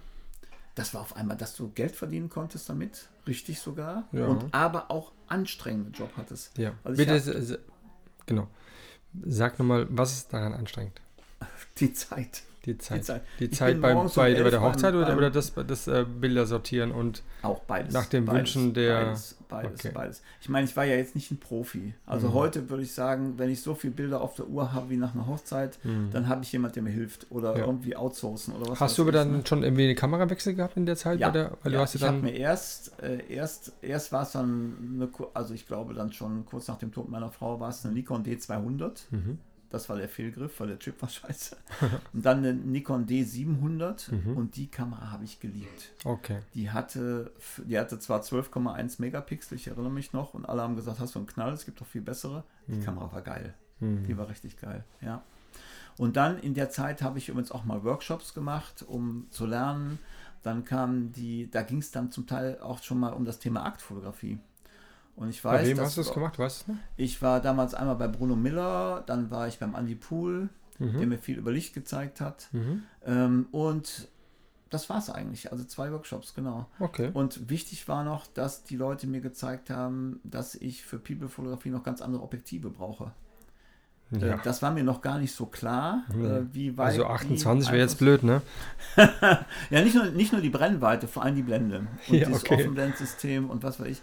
Das, ich muss ganz ehrlich sagen, das habe ich relativ spät geschnallt. Also, ähm, was Geld war auch nicht dafür da. Nach dem Tod meiner Frau musste ich mein Haus alleine unterhalten. Meine Mhm. Kinder fingen an zu studieren. Ich hatte auch eine Zeit, dass meine Kinder aus dem Haus gegangen sind. Ähm, dann war ich auf einmal ganz alleine. Mein Lebensplan war völlig umgestellt. Also, Klar. musst dir vorstellen, Klar. ähm, du hast ein Haus, das hast du mal für eine Familie erworben und ausgebaut und was weiß ich, und Ja. dann bist du alleine. Ja, also ist Ja. ein wunderschönes Bungalow, muss man zu sagen. Ja, mit einem ganz tollen Garten. gesessen, genau. Genau, mit einem tollen Teich, mit ein paar Keukarpfen drin. Man hat dann Richtig. so einen schönen Frühstücks Frühstücksplatz, der einfach nur super ist, weil hinter dem Teich. Ja. Und man guckt dann so über diesen sehr gepflegten, sehr schönen Garten und ähm, ja. sehr schöne. Mittlerweile habe ich das auch wieder richtig im Griff, ja. Weil zeitweise, also nach dem Tod meiner Frau, ist das auch alles so ein bisschen verlottert erst. Hm. Ich hatte die Energie nicht, ne? Das, Klar, das logisch. gab so eine Phase, fällst in so ein Loch Ja. und das musste ich mir alles wieder aufbauen. Heute Ja. liebe ich es wieder. Ja, super, total. Ja, ich habe sicher. Ähm, für jemanden, aber du kriegst ja oft dann Besuch auch. Ähm, Ja, gerne du, auch. Ne? Ich liebe Besuch. Ja, Ich habe übrigens auch Models, die mich besuchen. genau. Es gibt ein separ also kein Separé, ein separates, ähm, wie sagt man so schön, also ein, ein Gästebereich. Ein Gästebereich, ja, ja. äh, Ja, so ein genau. Gästehaus, kann man Ja, fast sagen. Ist ja mit richtig. eigenem Bad und so. Ähm, sehr, sehr schön. Ist alles safe. Ähm, ihr braucht gar keine Gedanken oder Ängste haben, sondern ihr seid beim Hans Krumm sehr, sehr gut aufgehoben. Er weiß, äh, dass wir alle natürlich auch gern essen und äh, selbst da ist der, das Frühstück äh, ein hervorragendes, äh, angerichtetes Frühstück. äh, dann noch in der Sonne, ja, und das war, nee, war sehr, sehr schön bei dir, ähm, da zu sein und ähm, dich auch da kennenzulernen. Und ich freue mich auch sehr extremst, dass wir heute, ja, diesen Podcast machen. Den hatten wir dann ja auf diesen ähm, äh, Oktober verschoben. Ähm, warum? Werden wir gleich noch erzählen. ja, genau. Ja. So, da kommen wir aber dann so in die Richtung, dass du dann schon die ganze Fotografie so schon für dich so entdeckt hast. Du hast ähm, auch schon Anfragen bekommen. Du hast ähm, dich dann ähm, über einen Workshop auch über das Thema der Achtfotografie ähm, so ein bisschen inspirieren lassen. Genau. Und ähm, das war auch so ein bisschen dein Steckenpferd dann jetzt so im Nachgang? Ja, es wurde so. Ich, ich, also wie immer im Leben, du rutschst manchmal in Sachen rein und Mhm. weißt das gar nicht. Ich habe es nicht auf Aktfotografie angelegt, nein. Hm, nein. Ähm, aber äh, durch, ich, ich glaube, ich habe damals Glück gehabt, äh, dass ich Leute, nach den Workshops auch, habe ich natürlich auch gedacht, ich muss auch jemanden finden, mit dem ich das mal probieren kann. Mhm. Äh, eine Sängerin aus einer anderen Band, die ich kenne, die ich kannte, hatte mal Bilder von mir gesehen von den Workshops, die ich gemacht habe, fand die gut. Also, so- sowas würde ich auch gerne mal machen. Da Mhm. habe ich gedacht, ach guck mal, da ist jemand, der einfach sich da einhakt. Mhm. Probier's doch. Und das haben wir auch gemacht und wir haben schöne Bilder erzeugen können. Ähm, Und es ist ja ein Thema, wo du doch schon irgendwie anders denken musst. Also wenn keine Kleidung da ist, musst du irgendwie vorbereiteter und sicher sein, dass du deinem Gegenüber etwa ein Bild liefern kannst, mit Mhm. dem dieser Mensch auch zufrieden ist. Mhm. Denn keine Kleidung ist was ganz anderes und ähm, das erfordert auch eine Verantwortung. Absolut. Und ja, das ist mir gelungen. Und so Stück für Stück wurde das so wie ein Steckenpferd, vielleicht Mhm. auch ein intensiveres. Ja, und da sind, äh, ich glaube, heute ganz viele tolle Bilder entstanden. Und Das übrigens man auch sagen, ja. ganz viele tolle Kontakte entstanden. Ja. Denn das gehört zur Fotografie auch dazu. Jetzt will ich trotzdem nochmal so ein bisschen drauf eingehen. Ähm, ich jetzt das, was ich jetzt, ich jetzt nicht mache und kenne auch wenige, die das so in dieser Art ähm, fotografieren. Mhm. Ähm, wie gehst du aber damit um? Wie bereitest du den Mensch darauf vor, dass er mit dir so intim fotografiert? Also ich glaube, das erste ist erstmal das durch, also ich bin 2016 dann zu Instagram gekommen. Mhm. Ich bin eigentlich kein besonderer Social Media Typ. Nee. Ich mag sie nicht besonders. Nee. Also, und auch das, was bei Instagram passiert, ist nicht hundertprozentig meins. Ja. Ich habe Bilder dort, äh, wo ich eher denke, das ist auch so mein fotografischer Mainstream so ein bisschen. Mhm. Nicht böse sein, wenn ich das jetzt mal so nenne. Aber ist äh, Instagram ist für mich ganz wichtig, weil die Kommunikation dort abläuft. Mhm. Ja, und wenn Genau. du Modelle suchst, oder ich mag übrigens das Wort Modell überhaupt nicht, muss Nein. ich jetzt auch mal ganz dringend sagen. Wenn ich das Modell, das Wort Modell in den Mund nehme, bedeutet das, ich habe Menschen vor der Kamera, Ja. die ich auch bevor ich sie fotografiere, sehr intensiv kennengelernt habe Mhm. und für die ich mich auch wirklich interessiere. Das Okay. ist niemand, der zu mir kommt und dann eine Rolle übernimmt Mhm. Oder ein bestimmtes Posing haben muss Mhm. oder äh, von dem ich etwas verlange, wo ich vorher skizziert oder ausgedacht habe, was der tun soll. Mhm. Dann werden die Fotos gemacht und dann geht dieser Mensch wieder nach Hause. Ja. Ich mache genau das Gegenteil davon. Ja. Das intensive Kennenlernen gehört aber dazu, um Richtig, das ja. Modell oder den Menschen dazu vorzubereiten, sich darauf einzulassen, eine besondere Art der Fotografie umzusetzen mit dir. ja, natürlich. Und ich glaube auch, ähm, Das heißt, es sind dann die Ges Menschen sind ja ein bisschen Gespräche, die vorbereitet. Also wenn, wenn du bei Instagram mein Profil siehst, ich glaube, dann je- jeder Fotograf hat sowas wie so eine fotografische DNA. ja. Ja, also so eine, so eine Verkettung von Bildern, über die du mit dem Auge gehen kannst und dann weißt du so langsam, was er macht Mhm. und stell dir die Frage, warum macht er das eigentlich Mhm. und gehst nochmal über die Bilder und hast es langsam begriffen. Mhm.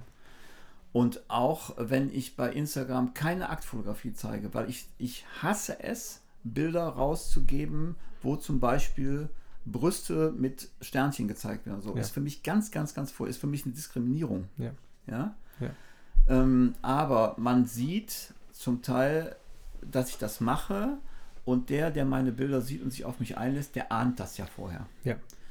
Ich frage aber niemanden, bevor er zu mir kommt, ob er das machen will. Mhm. Also ist, wenn, wir, wenn ich mich mit jemandem unterhalte, ist das immer ganz klar, äh, dass ich das auf den Moment verschiebe, wo er mich kennenlernt Ja. und sich dann darauf einlassen kann oder nicht. Und ich wäre niemals böse, wenn er sagt, nö, das will ich. Ich frage ja gar nicht danach. Ja. Ja, sondern man, wir diskutieren über Bilder, über das Leben der Menschen, die zu mir kommen, warum sie Bilder suchen, Mhm. warum sie selber fotografiert werden, wenn es Mhm. Modelle sind, welche Erfahrungen sie gemacht haben, was dahinter liegt. Ja. Dann Aber erzähle ich von bist mir. du auch da schon mal, genau weil du gerade von dir sagst, oder sagen möchtest, dass der, warum fotografierst du dann?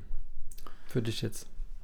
Also Das ist erstmal, eine Scheißfrage, ich weiß. ja, ich, und ich glaube, das ist auch etwas mit, eine Frage, mit der ich, das werden wir später noch erörtern, äh, der ich jetzt über eine ganz schön lange Zeit sehr intensiv versucht habe, auf den Grund zu gehen. Mhm. Weil ich, weil ich weiß halt nur, jetzt kenne ich das so ein bisschen und jetzt vergleiche ich dann auch andere, die oder, oder auch mich und sowas und ich sehe aber bei, bei dir ähm, dieses Fotografieren hat einen ganz, ganz, ganz anderen Hintergrund. Ich Als glaube, es, ich- ähm, ich bin bei mir ist es das Fotografieren. Punkt. Ja, das, ja, ja, das kann, Ja, das habe ich schon tausendmal Ich gesagt. bin da mittlerweile so ein, also ich bin, ich bin so auf so, so ein bisschen zweigeteilt. Mhm. Also ich mag noch gerne Menschen treffen, mit denen ich so diese Spaßfotografie mache. Mhm. Und das ist so diese, der Weg ist das Ziel Fotografie. Mhm. Ja, also jemand treffen, Ja. äh, äh, man hat ein paar schöne Stunden und was weiß ich. Das machen auch, und das habe ich ja auch eine lange Zeit gemacht. Aber ich bin auch irgendwie, ich habe so eine Künstlernatur auch und irgendwann versucht man rauszufinden, was ist denn meins und was mache ich gut oder was suche ich auch und was mache ich ernster und gibt es denn auch Menschen, die das mit mir machen möchten, Ja. was ich ernster nehme. Ne? Und das rausfinden ist aber schwerer als dieses, der Weg ist das Ziel. Ja. Und der Weg ist das Ziel, es bleibt bei mir auch. Ja, aber der Weg ist das Ziel. Die Fotografie, die man macht, äh, war ja für dich auch ähm, eine wichtige Basis, um ähm, den Weg auch da zu finden. Du hast, ähm, ich will es mal so nennen, ein Marathon hinter dir, Ja. ähm, um ähm, einfach viel Erfahrung zu sammeln. Ja. Wie ja. viele Shootings hast du gemacht? Oh Gott, also ich, ich habe, äh, also ich bin 2000, Ende 2016 zu Instagram gekommen Mhm. Und ich glaube, ich habe auch mal bei Facebook einen Post gemacht, dass ich Modelle suche. ähm, das ist dann irgendwie explodiert. Ich weiß nicht warum. Ich habe auf einmal da gestanden, hatte so viele Anfragen, dass ich gedacht habe, ich platze. Ja, weil du zu der Zeit die, die, äh, die Fotos gemacht haben, die vielleicht noch nicht so. Keine Ahnung, ich kann also ich, wirklich erklären kann es dir Ja. nicht, ja, aber ich hatte dann in 2017 so viel, dass ich habe in 2017 141 Shootings gemacht. Ja, aber ähm, sag mir nicht, Okay. dass das toll ist, weil ähm, da hängt dir dann auch immer die Zunge raus und du denkst so, du wiederholst dich, äh, du repetierst und ähm, natürlich habe ich dann auch äh, viele kleine Aufträge gehabt. Ähm, du weißt, äh, also viele Shootings machst du so mit so einem Strickmuster. Ja, und du weißt natürlich, da, da werden die Bilder schon irgendwie gut. Da kannst dich, du hast so ein Strickmuster, auf das du dich verlassen kannst. Und dann spielen so simple Sachen. Dann kommt wieder die Sonne im Hintergrund. Ja, so- diese, äh, Zum- also so, so, so Basics. 50. Die Mal. nut Ja. Genau, die nutzt du dann wieder. Aber das hängt dann auch irgendwie dir hinterher und du sagst, also zufrieden macht dich halt nicht mehr. Ne? Ja. Und ich weiß noch, Ende September in dem Jahr war ich dann in München und hatte, kurz bevor ich nach München gefahren bin, äh, zum ersten Mal bei Facebook, wo ich nie großartig was poste oder ich bin überhaupt da so ganz zurückhaltend. Ich Ja. habe das nur für Freunde Ja. und, und mal ein bisschen als Kommunikationskanal gepostet, dass ich nach München komme und wenn jemand, ich hätte einen Tag frei, weil mein Sohn arbeitet, ich habe meinen Sohn besucht. Ja. Der arbeitet ja in München, ne? arbeiten. Ja. Dann habe ich Dann hast du dein. habe ich reingeschrieben, dass ich vielleicht einen Tag Zeit hätte, um mit Ja. jemandem zu shooten. Ja. Und kriegte eine Viertelstunde später eine Antwort von einer Frau, wo ich gedacht habe, ui, die hat interessante Fotografen gehabt, Ja. tolles Gesicht. Ey, das fasziniert mich irgendwie, ne? Ja. Und habe dann sofort zurückgeschrieben und ähm, ja, da war ich, da habe ich gedacht, so, oh, das wäre das wär jetzt aber eine Ja. krasse Nummer, also Ja. das würde ich gerne machen. Ja. Hast du dich richtig drauf gefreut? Ja, so, genau. ja, morgen Ganz ist mein Tag. Ganz genau, Ja. morgen ist mein Tag. Und dann war ich in München, morgens um sieben bei meinem Sohn, hab geduscht, komm aus der Dusche und bang, hab einen Hexenschuss. Ich muss halt nur lachen, weil ich kenne die Geschichte und die ist einfach nur. Ich aber auch. Manchmal ist das Leben so bekloppt. Ja, aber ich habe da gehangen, ja, so wie Pik Ja. 7. Ja. Mein Sohn hatte gesagt, weißt du, du hast jetzt nur zwei Alternativen, du kannst hier weiter rum. Das war so pragmatisch wie nichts anderes. ne? Oh Mann. Ich habe dann, da hat er gesagt, ja, oder du kommst mit äh, zur U-Bahn-Station. Ich muss morgens auch, ich muss zu meiner Ja. Firma fahren, muss mit der U-Bahn los und unten in der U-Bahn-Station ist eine Apotheke. Da kannst du ja ein Schmerzmittel kaufen Ja. und dann kannst du überlegen, ob du noch weiterfährst und zu der Frau tatsächlich hinfährst oder wieder Ja. nach, nach Hause gehst. Eine Ibo 1000 oder so, ja, ja. genau, genau. Ja. Und dann weiß ich, morgens um neun sind wir dann dahin, tatsächlich. Und ich habe meine Fototasche mitgenommen. Hm. Ja. Also irgendwie so. Alter, das ist voller Einsatz. geht, oder? Irgendwie, Ja. irgendwas, irgendwas muss laufen, ne? ja, absolut. Und dann habe ich, äh, war ich in der, in der, in dieser Apotheke und der Apotheker, der hat, glaube ich, auch schon gesehen, was mit mir los ist. Dann haben Ja, wir gesagt, ich hier so das volles vorstellen. Programm und Double Dose und Wärmepflaster. Hier, junge Mama, Ibuprofen. 200 mal 800, kein Ja, Problem. genau, genau. Gib her. Gib her. Und da stand das Glas schon, bevor ich bezahlt habe, auf dem Ja. Tresen und ich habe mir das reingezogen. Und dann bin ich mit meinem, das, das wirkt ja nicht sofort, ne? nee. Und dann bin ich mit meinem. Scheiße, dann bin ich mit dem, mit der, mit dieser, mit dieser blöden U-Bahn, die dann auch so durch die Gegend wackelt und immer so durch die Gegend gefahren. Und dann äh, Hast du hat, geschellt? mein, hat, mein, hat mein Sohn gesagt, ich fahre jetzt noch zwei oder drei Stationen weiter, aber du musst hier raus. Und dann bin ich Ja. ausgestiegen mit meiner Fototasche, mit der schaukelnden Fototasche auf der Schulter, was für deinen Rücken ja so richtig komfortabel Ja, geil. ist. Und äh, komm oben äh, an der Haltestelle raus und guck mal, schalte mein Handy ein und sie müssen noch 600 Meter laufen. Ich denke, scheiße. also, Mann, wäre ich bloß in der Station bei dir genau, genau, alles falsch. Ne? Ja. Ja. Und dann hat sie mir ihre Adresse gegeben. Ich will jetzt hier keine Namen nennen, aber das, sie hat mir ihre Adresse gegeben. Und ich kam zu so einem großen Münchner Stadthaus. Ich trinke auch Wasser zwischendurch Und gerne. danke, ja. Ah, ja. Und ähm, bin dann dorthin gekommen und habe gedacht, so, oh, jetzt habe ich es geschafft. Klingel, so eine Haussprechanlage. Ja, komm rauf, kannst den Fahrstuhl nehmen. Ich So ein Altbau, ne? ja. Gott sei Dank. Ne?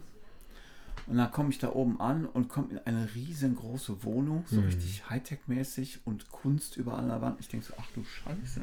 Da hat einer Geld. Hier, In München vor Dingen. gekrümmter kleiner Büttel da an, Ja. in so eine Wohnung und sie saß da und sagte, Hans, schön, dass du da bist. Ich sag, ja, äh, ich muss dir erstmal was beichten. Also ich wollte es einfach, wollte ich einfach nicht hängen lassen, aber ich Mhm. weiß nicht, ob das heute was wird, weil, ne? ja. Hab ihr die Story erzählt und dann haben wir zusammen Cappuccino getrunken und äh, ähm, Sie hat dich gelockert. wir haben, wir haben Zeit gehabt auch irgendwie. Ne? Ja. Also wir haben, ich habe da zwar so immer noch leicht gekrümmt an diesem Tisch gesessen, Mhm. wir haben uns unterhalten und so anderthalb Stunden später habe ich das Gefühl, es geht mir besser. Also dieses Ibuprofen, Ja, Double klar. Dose, wirkte Klar. irgendwie. Und dann habe ich gesagt, doch, mal lass uns das probieren. Ja. Wir machen irgendwie was und wir versuchen es mal. Und dieses Wir versuchen es mal wurde richtig gut. Ja. Und ich habe da gesessen. Bist du nicht unter dem Tisch gekrabbelt und so? Doch, ja, genau. Also das werde ich auch vergessen, nicht vergessen. Äh, sie hatte in ihrer Wohnung einen riesengroßen Esstisch Ja. und so ein lang, da waren so Dachfenster, so schräge Dachfenster und unter einem war ein tolles Licht. Und da habe ich gesagt, was ist hier dein Lieblingsplatz? Und sie sagte, ja, da und da, da steht so eine kleine Kommode und sind so Kissen und da war genau das Fenster drüber. Ich gesagt, oh, das ist schön zum Fotografieren. Mhm. Geh mal dahin und ich suche die richtige Position, wo ich fotografieren kann. Und die Position war unter ihrem Esstisch. Es war, gab nichts anderes, was interessant war. Ja? Und dann bin ich da drunter gekrabbelt sozusagen und habe meine Kamera so vor mich gehalten, übrigens dann nicht durch den Sucher fotografiert, sondern über das Display Ja, ja. Und äh, habe von ihr Fotos gemacht und die wurden direkt gut. Okay, cool. Und ich habe gedacht, was ist das für eine krasse Nummer gerade? Ja. Ne? Dann haben wir noch, ich glaube, so zweieinhalb Stunden da in der Wohnung Bilder gemacht. Mhm. Immer mal wieder musste ich zwischendurch natürlich äh, sitzen und ging nicht so gut, aber die, Fo die Fotostrecke wurde richtig geil. Ich Okay. hab gedacht, was ist denn das jetzt? Ne? Mhm. Cool. Und ähm, ja, und durch die viele Shootereien im Jahr vorher habe ich dann irgendwann auch gedacht, hm, du musst was ändern. Ja. Okay. Dazu kam, dass wir in der Wohnung auch so sehr interessante Gespräche hatten. Also schon die anderthalb Stunden vorher, bevor wir überhaupt losgelegt haben, waren sehr Mhm. interessant. Und ich gedacht habe, hm, änder doch mal deinen Stil. Kümmere dich mal mehr um einzelne Menschen, Ja. denn um so viele. Ja. Kann verstehen, ne? wenn, wenn du dich wiederholst, äh, ist es vielleicht besser, jemanden zu finden, der dir mehr zuhört, Ja. mit dem du mehr Vertrauen hast, von Ja. dem du mehr weißt, äh, der auch mal sich noch mehr sich selber zulässt für Fotos. Mhm. Das habe ich immer gesucht. Mhm. Und wo du so dich anders arrangieren kannst. Ja. Weißt du, du kannst einfach mal schnell anrufen und kannst sagen, ich mache jetzt das und das und äh, lass uns da und da treffen und wir Mhm. machen was. Und dann sitzt das einfach. Ne? Ja. Und dann habe ich ihr die Bilder geschickt und sie war total begeistert. Und dann habe ich gesagt, im Dezember bin ich nochmal in München, lass uns doch nochmal treffen. Ja. Ich würde gerne mal mit dir reden. Und dann habe ich beschlossen, ich würde gerne mit ihr mal für ein Jahr zusammenarbeiten. Mhm. Egal, wo wir uns treffen. Mhm. Äh, das muss nicht feste Abstände haben, aber ich suche eine gewisse Ernsthaftigkeit dahinter. Ich würde Ja. gerne mal so ein, ein, eine Art Profil von dir machen. Ja. Das hat was zwischen, zwischen Fotografie und Dokumentation auch so ein bisschen. Mhm. Ja?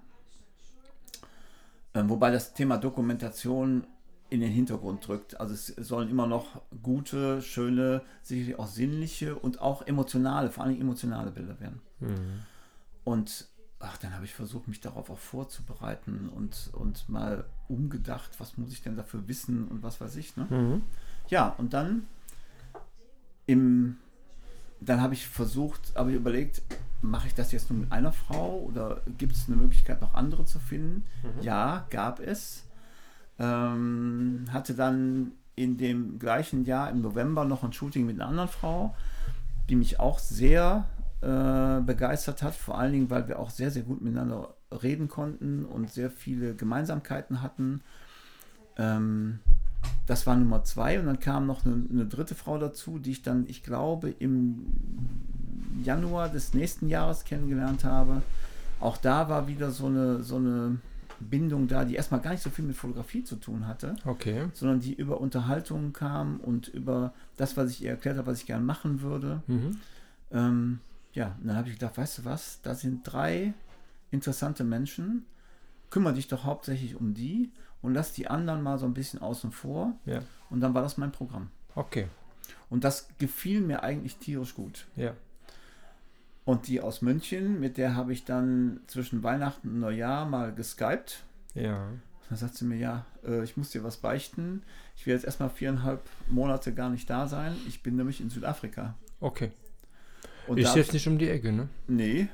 Und da ist eine Agentur, für die habe ich auch Aufträge und ich werde mit meiner Familie da sein und was weiß ich. Ja. Und äh, ja, deswegen wird das, äh, also ich wollte dir nur mal sagen.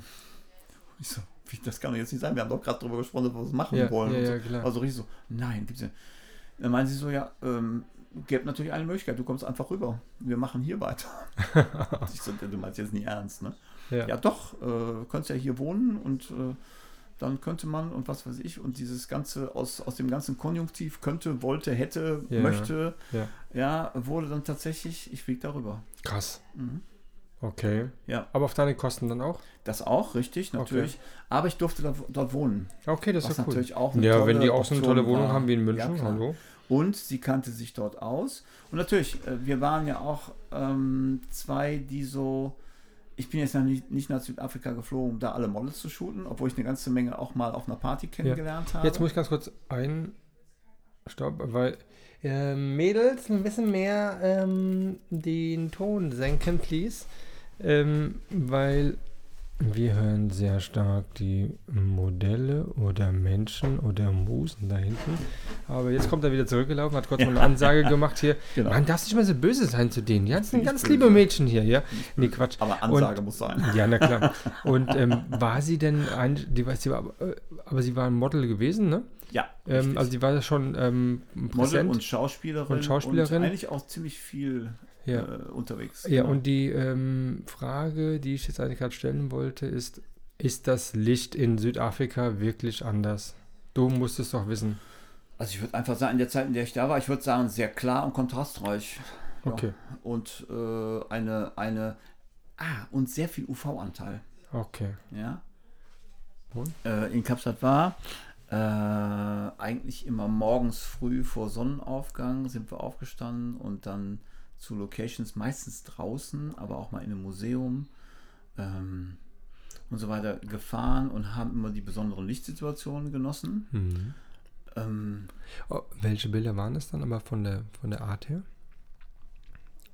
ich glaube, richtig Modelfotos. Okay. Also so typische Modelfotos. Ja, in, den, in den Felsen, in den Häusern, in, der, in dem Museum äh, wunderbare, ähm, eine wunderbare Location auf einem Dach.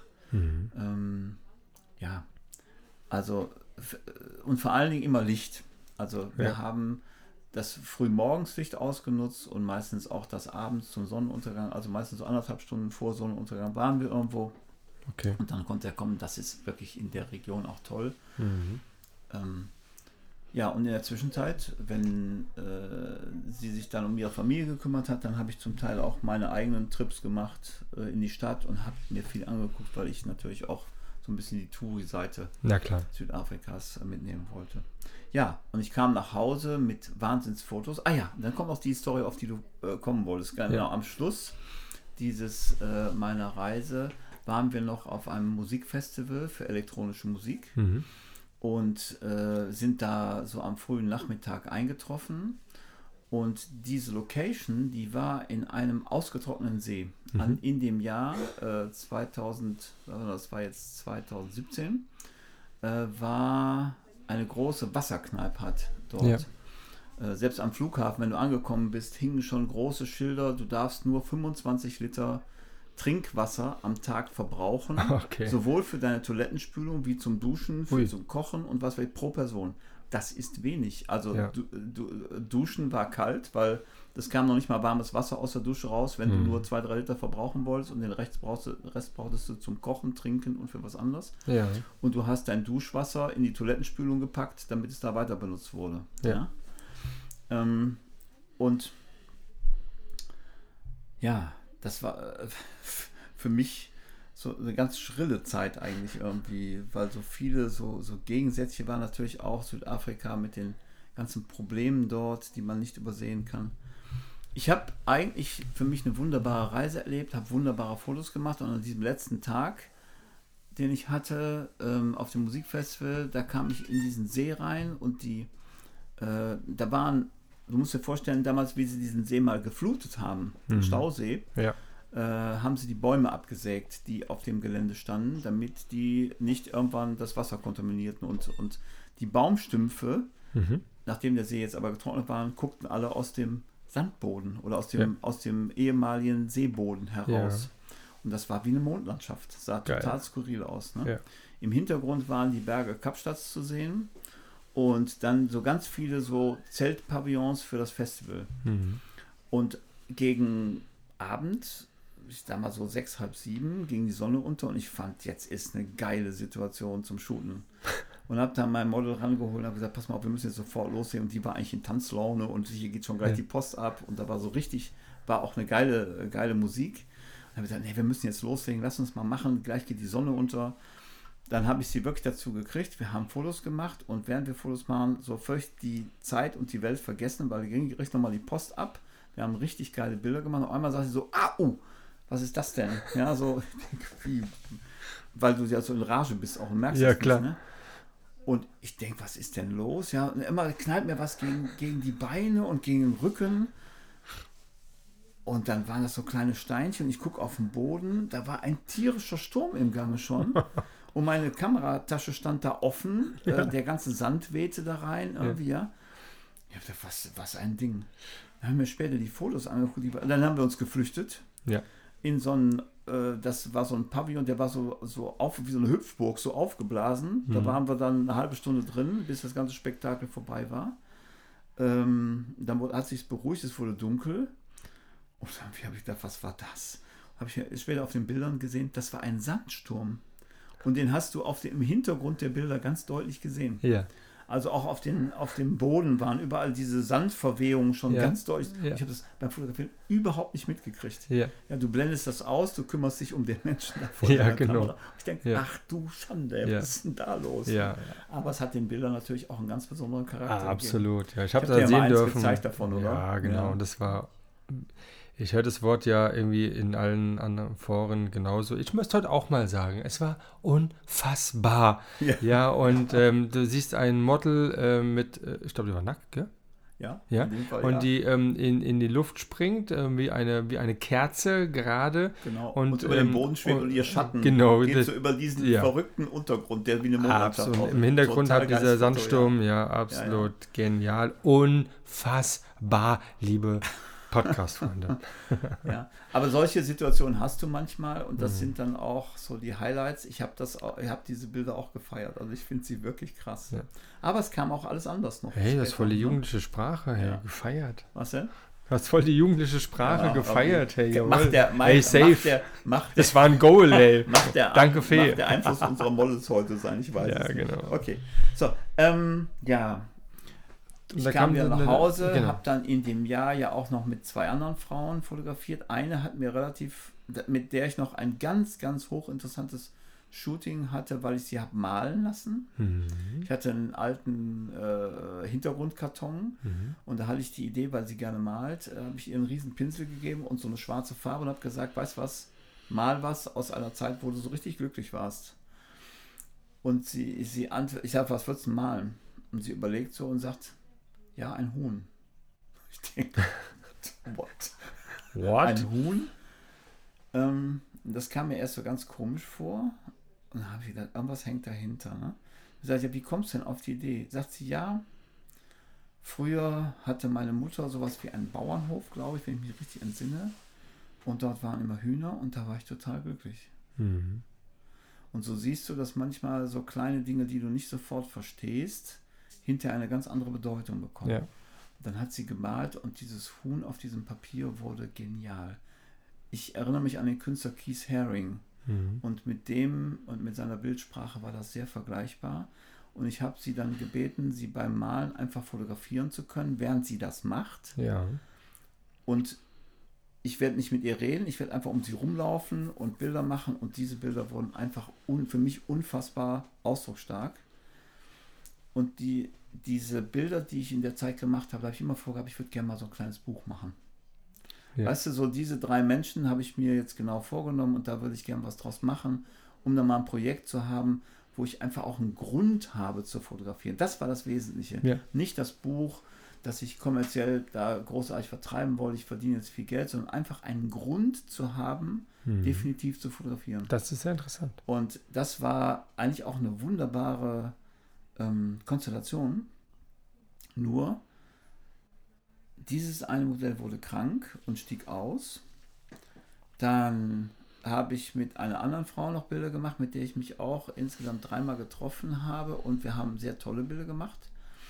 Und dann passierte zwischendurch etwas, da hat mich ein Freund von mir angerufen, oder nicht angerufen, angeschrieben.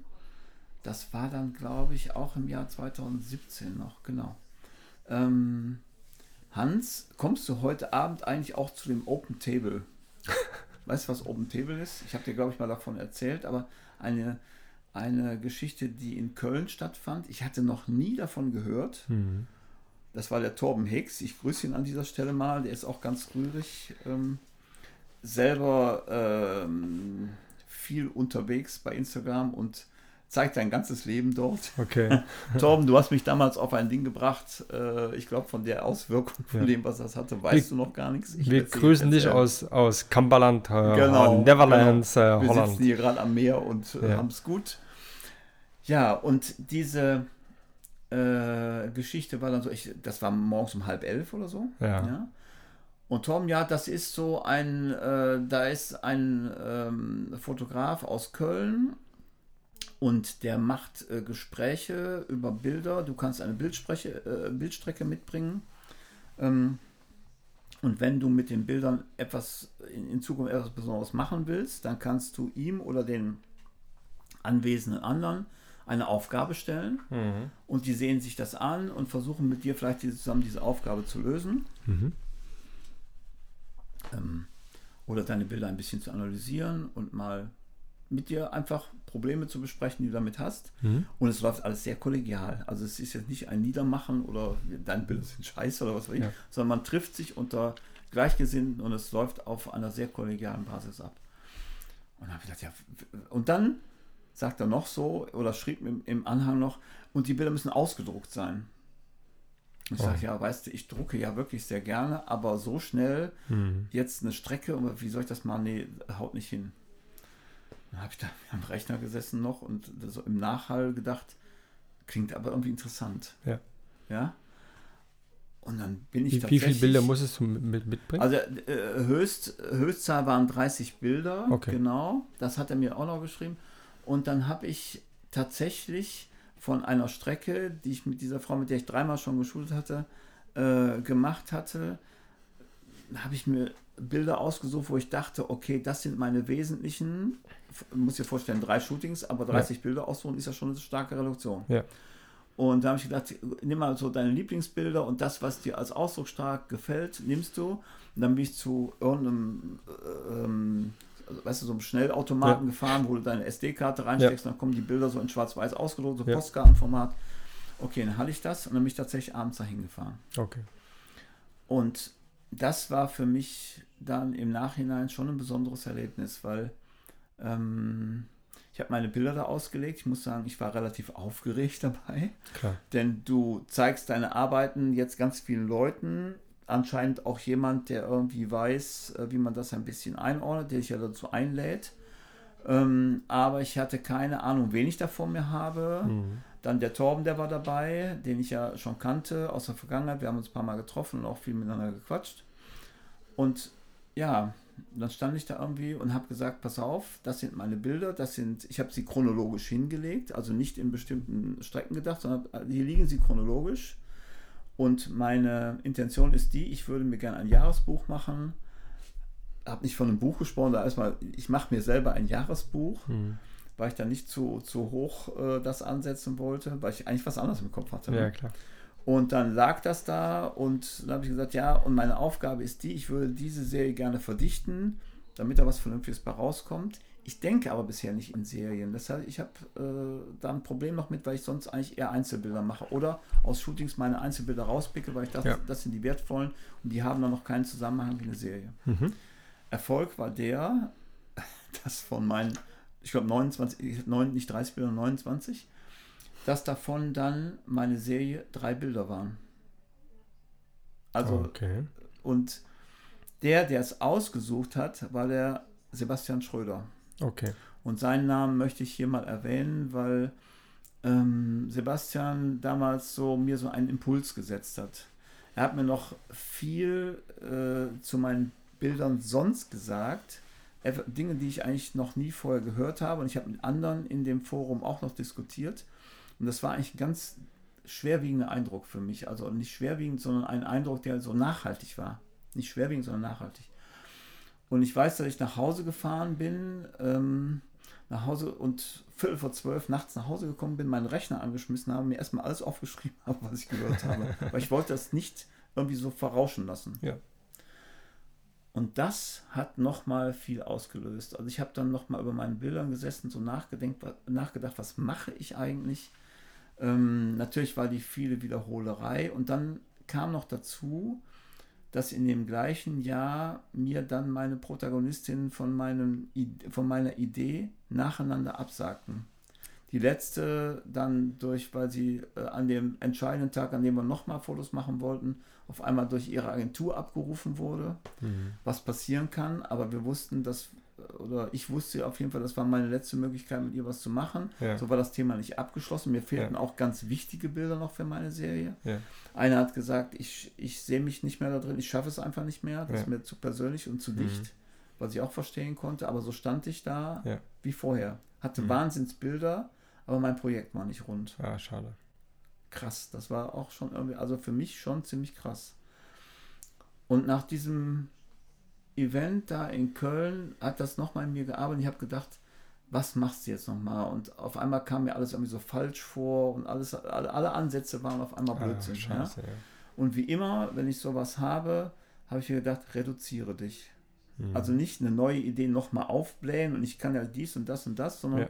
es kam wieder der Gedanke Reduktion, fangen wir mal von vorne an und mach etwas simpel. Ja. Ich glaube, diese, dieses Simpelmachen ist sowieso so etwas ganz, ganz Wertvolles. Ne? Was ist das ähm, simpel? Simpel heißt erstmal, fokussiere dich auf das, was du wirklich fotografieren willst. Die Menschen mit ihren persönlichen Eigenschaften. Oder Charaktere. Oder rausfinden, wie du das schaffen kannst, dass die mit, ihren, mit ihrem Wesen auch in deinen Bildern vorhanden sind. Okay. Ja? Das zweite ist deine, deine, die Räume, in denen du fotografierst. Ja. Was ist das eigentlich? Was Ja. bedeuten die? Wie, wie sehr legen die sich auf das Bild und wie, welchen Informationsanteil im Bild haben die? Ja. Das habe ich reduziert, indem ich mir einen riesengroßen Backdrop gebaut habe. Ja. Ähm, das heißt, erst war mein Backdrop erstmal klein. Stimmt Ja. gar nicht. Ich habe erst einen, einen mir selbst gemalt. Mhm. Das ist ein schwerer äh, Leinstoff gewesen, den ich Mhm. einfach mit Grautönen bemalt habe. Und ich habe mir aus dem gleichen Material auch einen Boden gebaut, Mhm. weil ich, ich mochte diese alten Retro-Ateliers. so weißt du, wie, Okay. wie man früher fotografiert hat. Und es gab einen Fotografen, den ich auch geliebt habe, oder liebe, nicht geliebt habe, sondern liebe, Irving Penn, von dem ich Bücher hatte und dem auch schon so ähm, Stoffe eine Rolle spielten. Und ich fand die Fotos einfach so geil. Ja. Und dann habe ich mir das gebaut und habe dann versucht, damit loszulegen. Dann war ein Model bei mir, die liebe Mareike, die ich von hier auch mal grüße. ja. Ich grüße auch die Mareike. Und den Toni. Ja, und sie war damals bei mir und mit ihr habe ich es irgendwie urplötzlich geschafft, etwas, was ich schon immer im Kopf, was ich auch vorher schon fotografiert habe, also Menschen in Bewegung. Mhm. Das hatte ich vorher schon immer, aber so, das, das war auf einmal Konzept und ich habe ganz klar gesagt, ich will das jetzt mal so machen. Mhm. Und Mareike war die, ich habe das auch vorher schon versucht, aber sie war die erste, die ich da so reinfallen lassen konnte. Und da sind urplötzlich Bilder entstanden, Ja. die mich total geflasht haben. Also habe ich gesagt, so krass, aber das ist es jetzt. Und ich habe auch irgendwie gespürt, so das gehört vielleicht dazu, zu deiner Reduktion. Du hast jetzt deinen Hintergrund reduziert und Mensch steht wieder im Vordergrund. Die Bewegung äh, wird eine große Bedeutung bekommen. Und vor allen Dingen, es war, ich nenne das Wort Selbstvergessenheit. Ich weiß gar nicht, ob es dieses Wort gibt. ich habe es so, ich habe es so einfach mal getauft Ja. so Menschen, die gar nicht mehr wissen, dass ich sie fotografiere oder ich da auch rumturne um sie und mich selber ziemlich schnell bewege, mit übrigens einer Kamera, die keinen Autofokus hat und keinen, äh, wo ich auch, wenn ich in hellere Lichtsituationen komme, mal ganz schnell an meinem ISO-Rad drehen muss. damit ich Hans mal geht weiter, ja? Ich muss nur mein Glas holen. Ich finde keins. Du wieder. Ich muss ja ein bisschen Wasser trinken zwischendurch. Ja? Wasser, Die ganzen Weine, okay. die mir hier wegballern, Okay. hier ist ja der Wahnsinn. So, Ja, also, ähm, und das hat dazu geführt, dieses Shooting hat dazu geführt, dass ich Bilder sah, die auf einmal noch klarer waren als die, die ich vorher gemacht habe. Und ich fand das sehr, sehr beeindruckend und habe gedacht, das ist es irgendwie. Das will ich machen. Und dann kam noch ein weiteres Thema dazu. Mich hat, ich meine, ich habe ja viel Aktfotografie gemacht, aber nur nackte Frauen fotografieren ist es nun auch nicht. Nee. Vor allem gibt es das äh, äh, seit, seit ewig, solange es Kunst gibt Genau. ähm, ist nichts Neues, aber irgendwie musst du etwas finden, wie vielleicht du das Thema Kleidung ersetzen kannst. Mhm. Aber, und um nicht immer Nacktheit zu zeigen, aber gleichzeitig auch etwas hast, was vielleicht irgendwie arbeiten kann. Und dann habe ich nach Stoffen gesucht. Äh, hatte, ich habe schon immer so einen alten, uralten, aus den 30er Jahren Holzkoffer gehabt. Da habe ich schon immer Stoffe drin gesammelt, die ich für andere Fotos benutzt habe. Als Hintergrund mal hingepappt oder Ja. als, äh, wenn ich auf dem Home-Shooting war, mal eine Wand abhängen ab, äh, oder so, damit da eben was war. Und so hatte ich eine ganz bet be beträchtliche Stoffsammlung von sehr unterschiedlichen Oberflächen Ja. und unterschiedlichen Dichten und manchmal auch ganz schwere Stoffe und so weiter und so fort. Ne? Und dann habe ich mir drei Stück rausgesucht, davon habe gesagt, die könnten für ein Spiel mit so einem Material sehr wertvoll werden Ja. Und habe dann meine Modelle gebeten oder die, die dann überhaupt für, dafür in Frage kamen. Das muss man auch dazu, das kann nicht jeder machen. Nee.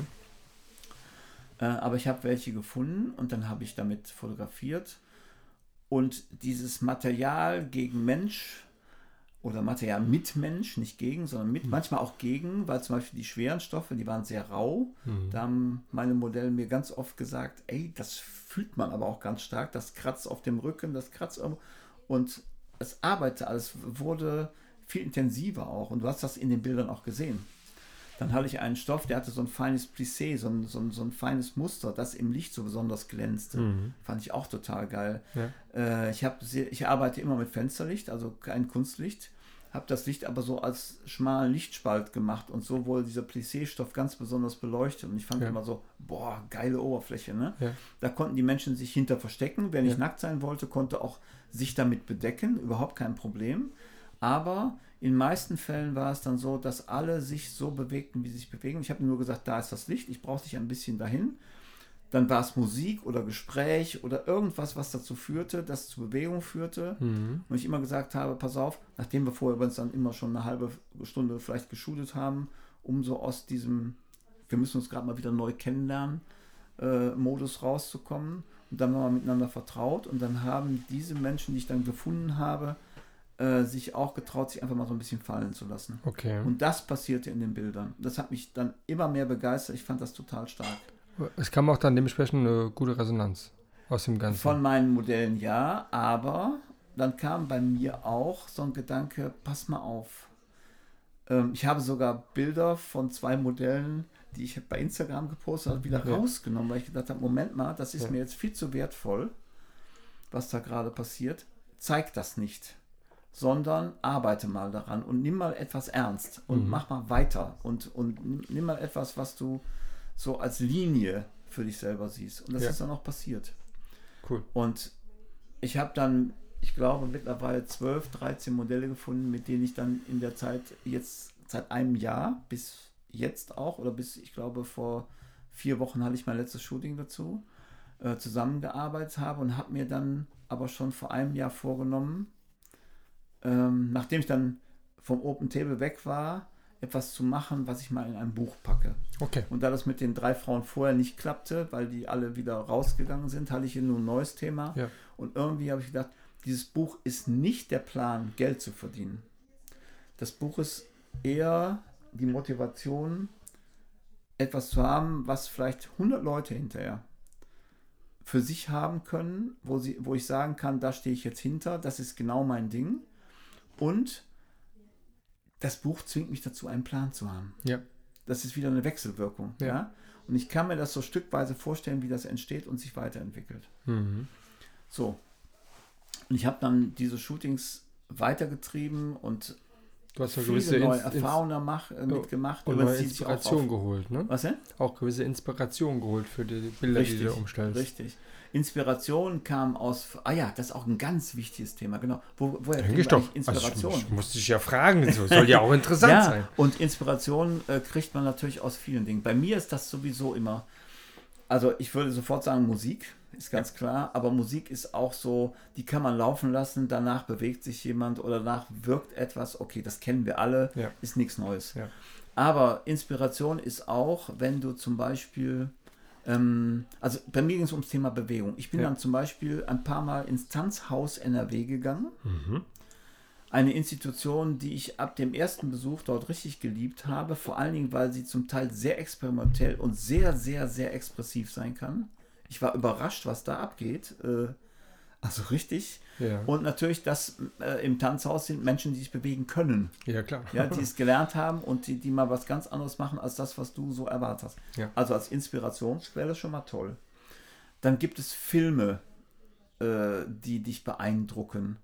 Ähm, also für mich, es gab einen, einen Film, der mich sehr nachdenklich gemacht hat. Das war ein Film von Wim Wenders, der heißt Jenseits der Wolken.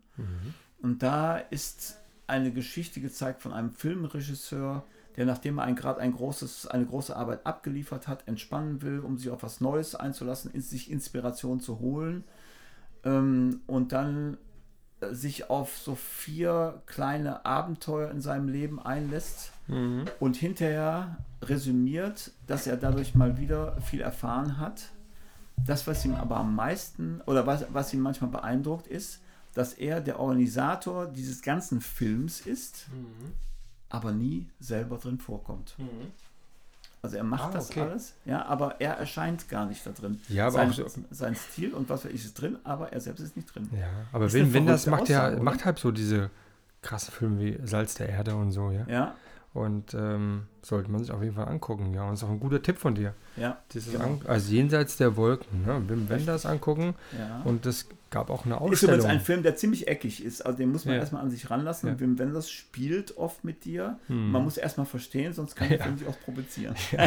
Aber ich finde das geil. ja, auf jeden Fall, Das, klar, der logisch. der äh, zweite Film, ähm, das ist eine Verfilmung eigentlich des Lebens von Gerhard Richter. Ah, okay. Ähm, der aber selbst gesagt hat, nee, lass mich damit in Ruhe. ich, ich lebe mein Leben, aber ich brauche keine Biografie. Ja. Ähm, ich weiß nicht, also das ist etwas, ähm, der Film heißt äh, Werk ohne Autor. Okay. Ich glaube, das ist der beste Film, den ich in letzter Zeit gesehen habe und da geht's, Der ist relativ, relativ neu, ne? ja, ist noch Mhm. relativ jung, ganz genau. Wer ihn gucken will, kann ihn über, ich glaube, Ja, sag's Amazon nicht. Prime äh, gucken. Und, oder Netflix irgendwann mal. Oder, vielleicht irgendwann mal. Ja, wir, wir gibt ja ganz tolle, nicht- ganz tolle Sachen. Andere, da, genau. Ja, genau. Wäre ja nur eine Idee. Ja, ja. Genau. Ähm, dieser Film hat mich berührt, weil er zeigt, dass die existenziellen Dinge, die du in deinem Leben erlebst, Ja. dazu führen, dass du, wenn du Künstler bist, Ja. deine Kunst massiv beeinflussen. Ja. Ja. Und da habe ich überlegt, auch so, also mal weg von der Schiene, ähm, der Weg ist das Ziel, haben wir schon mal genannt. Ne? Absolut. Gibt es auch etwas, was in dir ist oder wozu du eine Gabe oder Befähigung hast, etwas zu sehen, was schwingt? Ja. Und das kannst du nur machen, wenn du entdeckst, was mit dir los ist oder was in Mhm. dir drin ist. Ja, ja, genau. Und danach habe ich mich eigentlich immer so ein bisschen gesehnt, das zu finden, nur mit wem redest du darüber? Oder wer kann das? Ja. ne? Und dann kam wieder, jetzt, sind- jetzt sind wir wieder beim Open Table Gespräch, Ja, was ich erlebt habe, wo meine Bilder so bewertet wurden. ja. Ich muss dazu sagen, ich war später noch mit einer anderen Serie ein zweites Mal da. Und äh, das hat mich dann auch wieder einen Ticken weitergebracht. Und so habe ich dann mit dem Sebastian Schröder nochmal gesprochen. Haben gesagt, Sebastian, kannst du mir nicht helfen, wenn ich da so ein Buch angehe, dass ich mal intensiver mit dir reden kann und habe ihn quasi gebucht, sozusagen. Ja. ja? Also ein Buch machst du ja auch nicht einfach mal selbst. Nee, überhaupt nicht. Und vor allem, wenn du es ernst nehmen willst, ist es irgendwie eine Geschichte, Ist ja dass du nicht nicht so deine ein Lieblingsbilder aneinander CW-Buch. Ja, ja, Hä? ja, genau. Ne? Und so, und dann habe ich mit ihm, ich glaube, mehr Gespräche gehabt, als dass wir meine Bilder geguckt haben. Das war auch erstmal so. Und ich habe ihm das mal alles erzählt, wie dir jetzt gerade auch oder wie meinen Hörern jetzt gerade auch, was mir in meinem Leben so passiert ist. Und ich glaube, er war einer der Leute, die sofort begriffen haben, dass das wichtig ist. Hm. Und wir haben dann, der hat sich auch meine Arbeiten angeguckt, nachdem ich so die erste Hälfte mal geshootet hatte für das, was ich davor habe. Und wir haben dann lange darüber diskutiert. Aber er ist nicht so, dass er sagt, pass auf, ja, ich würde die Bilder jetzt so und so anordnen, Ja. Sondern der gibt mir so Impulse und der Rest ist Hausaufgabe. Hm. Und das ist krass. Ja, Also ich. das arbeitet in dir und das ähm, ja, fordert dich auf, anders zu denken. Und ich muss ganz ehrlich sagen, wenn du weiterkommen willst, musst du dich dem stellen, ein bisschen. Die Ernsthaftigkeit dahinter und auch dem, dem deinem eigenen Wesen einen Raum darin zu geben. Und ich glaube auch, dass in jeder künstlerischen Arbeit, wenn, wenn du die, den ernsten Teil davon nimmst, Hm. wir machen ja mal auch immer so Ausflüchte auf was Einfaches, ne? Klar. Aber das, was so ein bisschen tiefer gegründet ist, hat etwas, wo du selber ganz, ganz tief drin steckst. Ja. Und mittlerweile bin ich der Meinung, es wird mein Buch. Ja, es Ja. wird meine Geschichte. Ähm, und etwas, wo ich sagen kann, ja, da stehe ich hinter. Okay. Da will ich auch hin. Komm, wann rechnest du damit? Zwa- 2020? Ich, das letzte Shooting fürs Buch ist eigentlich gelaufen. Mhm. Verrückterweise äh, hatte ich dann auch einen Plan, wie ich das anordnen will. Mhm. Und der ist dann durch Gespräch mal wieder völlig durcheinander geraten. Also ich habe gerade eine große Aufgabe, nochmal neu zu denken Okay. und es umzustrukturieren. Das braucht sicherlich Zeit. Ich bin noch nicht ganz sicher, wann ich damit fertig bin. Ich würde aber auf jeden Fall sagen, dieses Jahr. Mhm. Und dann muss ich mich natürlich noch um Layout und Druck und alles kümmern. Also Äh, wo ich- 2020. Nein, nee, nee. Nee? 2019. Also irgendwie muss man auch mal sagen, gut, äh, Ja. es, es kann ja nicht ewig dauern. Also Ja, ja. irgendeine Deadline muss man sich setzen. Ich würde mal sagen, so November jetzt Okay. dieses Jahr, das wäre Okay. gut und dann ist Ja gut. gut, dann zwei Monaten ist äh, Weihnachten so circa, ne? Aber Ja. das ähm, ist doch ein, äh, ein, ein toller Weg dahin gewesen. Aber gibt es dann zu dem Ganzen nochmal, was du jetzt alles so mitgenommen hast, irgendwie eine, nochmal so eine, eine Sache, die du mitteilen möchtest, ähm, wie man mit ähm, Menschen, die man kennenlernt, ähm, wie man die, also wie man darauf eingeht, dass man die für sowas begeistern kann, etc., ist ähm, ein Thema, lerne auch viele Nicht-Models kennen oder durch Zufälle, also Menschen, die durch Zufälle zu dir kommen Mhm. oder, oder allgemein für Fotografen, vielleicht mal so, so einen Hinweis oder mal so einen Tipp, dass du uns mal in die Hand gibst. Also ich glaube, ich glaube, das erste ist wie immer, wenn du bereit bist, Menschen kennenzulernen, dann nimm sie auch wirklich ernst. Mhm. Ja, und nicht so, ja, äh, nette junge Frau, bla bla bla, zehn Minuten und dann lassen sie mal Fotos machen. Mhm. Darum geht es überhaupt nicht. Mhm. Letztendlich ist das, was du auf einem Foto siehst, nichts anderes als die Kommunikation, die du betreibst. Mhm. Und nicht die Kamera und nicht, auch nicht das, was du vorher geplant hast. Ja. Das läuft alles anders. Das Leben läuft immer so. Mhm. Du kannst nicht planen. Da lacht einer drüber, da Mhm. oben. Der Ja, lacht klar. da immer drüber, Ja. wenn du planst. Ähm, ich glaube, dass, dass du als Fotograf lernen musst, mit deiner Kamera so umzugehen, dass du sie blind bedienen kannst. Ja. Und dann dem Menschen vor deiner Kamera noch ganz kurz beibringen musst, dass in dem Moment, wo die Kamera zwischen dir und dem Menschen ist, für einen Moment etwas anderes passiert, weil Ja. du konzentrierst dich jetzt auf so ein paar Daten, die du da siehst und so bist manchmal so ein bisschen weg Mhm. und die Kommunikation, wie man miteinander spricht und Aug in Aug ist, Ja. ist dann unterbrochen durch die Kamera, die du vor dein Auge hältst. Ja, Das ist eine Umstellung. Gib dem Ganzen 15 Minuten ja, dann wird dieser Mensch begriffen haben, wie der Hase läuft und sich wieder wohlfühlen. Und natürlich, das Wichtigste bei jedem, der zu dir kommt, ist Wohlfühlen. Ja. Wenn du keine Atmosphäre erzeugen kannst, wo sich jemand wohlfühlt, ist das ganze Ding für die Katz. ja, Ja? Es sei denn, du bist Auftragsshooter und machst äh, äh, Fashion-Fotografie, wo du genau willst, die, die Klamotte muss in der Pose dargestellt werden, der Blitz muss Ja. dastehen, das Licht muss so und so sein. Ja. Äh, Ist mir völlig klar, wie das läuft, aber das ist nicht mein Ding. ja, Ne? So, und dann, manchmal hängt es auch daran, dass du die richtigen Menschen triffst. Nicht alle können das, sondern es ist so ein Chemie-Ding und manche, du wirst merken, manchen begegnest du dann ein zweites Mal und auch ein drittes Mal und dann kommt noch so ein Herzding dazu. Ja. ja? Und das ist auch wichtig. Ähm, ich habe das erleben können und ich glaube, das ist Reichtum, wenn man sowas hat. Ja, Das ist, das ist, ähm, ja, eine ganz klare Aussage und, ähm, und ähm, auch in die Richtung eines sehr guten Schlusswortes.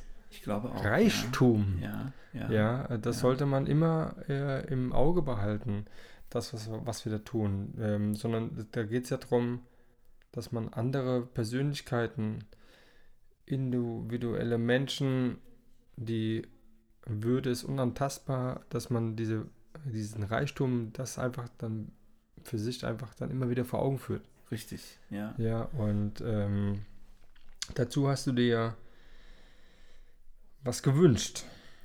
Ja, Dass etwas, was schwingt. Genau. Ähm, ich, ich glaube, was ich eben gesagt habe, die Kommunikation oder das, was zwischen zwei Menschen schwingen kann, Hm. auch wenn man fotografiert, ähm, ist sowas wie Harmonien. Und ich bin ja Musiker. Mhm. Und ich habe Ende 2018 von einem Musiker, den man schon ganz, ganz, ganz lange kennt, nämlich Paul McCartney, der ja früher Bassist bei dem und Sänger bei den Beatles und natürlich auch Arrangeur und, und äh, äh, äh, Texter und was weiß ich bei den Beatles war. Mhm. Der hat Ende 2018 eine äh, neue äh, Platte, kann man noch Platte, ich würde so gerne Platte sagen, Ja, kannst du. äh, ja, rausgegeben. Vinyl. Genau, die gibt es, glaube ich, auch im Vinyl. Ja, So, und ähm, da ist ein Song drauf, der heißt I Don't Know. Genau. Es, Da will ich kurz mal einspielen.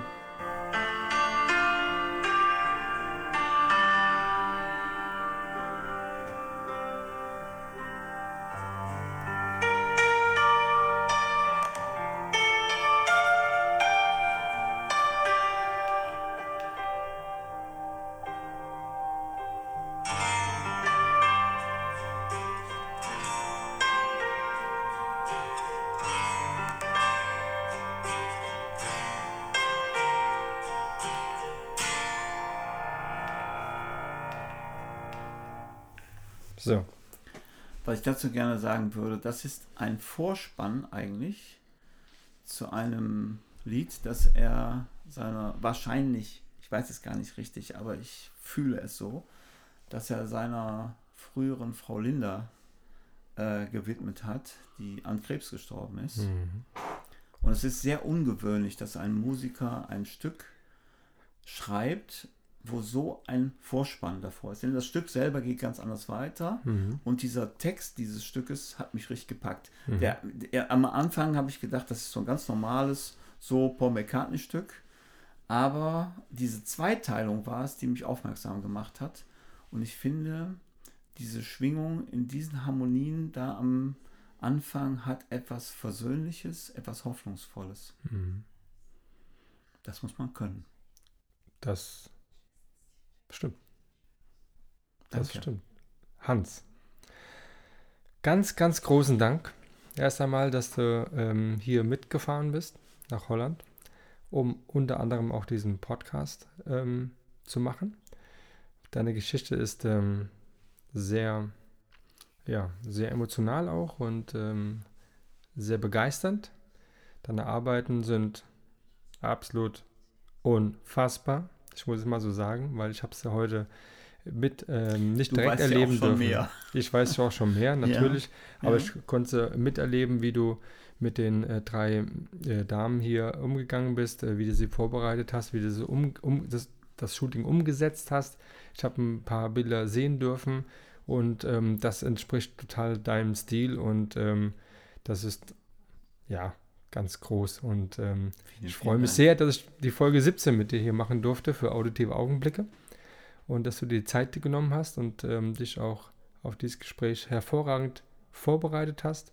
Und ich hoffe, dass alle, die es gehört haben, das Gleiche denken und ähm, vielleicht auch mal auf die Idee kommen, nochmal Hans Krumm ja, zu besuchen, vielleicht Genau. auch das Buch sich anzuschauen, Man vielleicht darf auch gerne zu mir kommen und Ja. ich bin sehr gastfreundlich. Ja. Absolut, kann es nur unterstreichen und ich möchte mich da wirklich vom ganzen Herzen bedanken und ähm, ja, will dann hiermit auch dann den Podcast abschließen, weil wir haben die zwei Stunden gerade jetzt genau beendet und Ja. oder, oder gestreift hier mit zwei Stunden 33 und ähm, ja, willst du noch ein schönes Ich, Tschüss ich sagen darf oder? nur sagen, danke. Wir erleben hier nicht nur Podcasts, sondern eine wunderbare Zeit gerade. Ja. Und ähm, am Meer. Ja. Wir haben einen tollen Tag erlebt. Ja. Wir haben sehr intensiv miteinander sprechen können. Vielen, vielen Dank. Danke dir. Macht's gut. Bis bald, ihr lieben Fans des Podcasts Auditive Augenblicke. Ciao.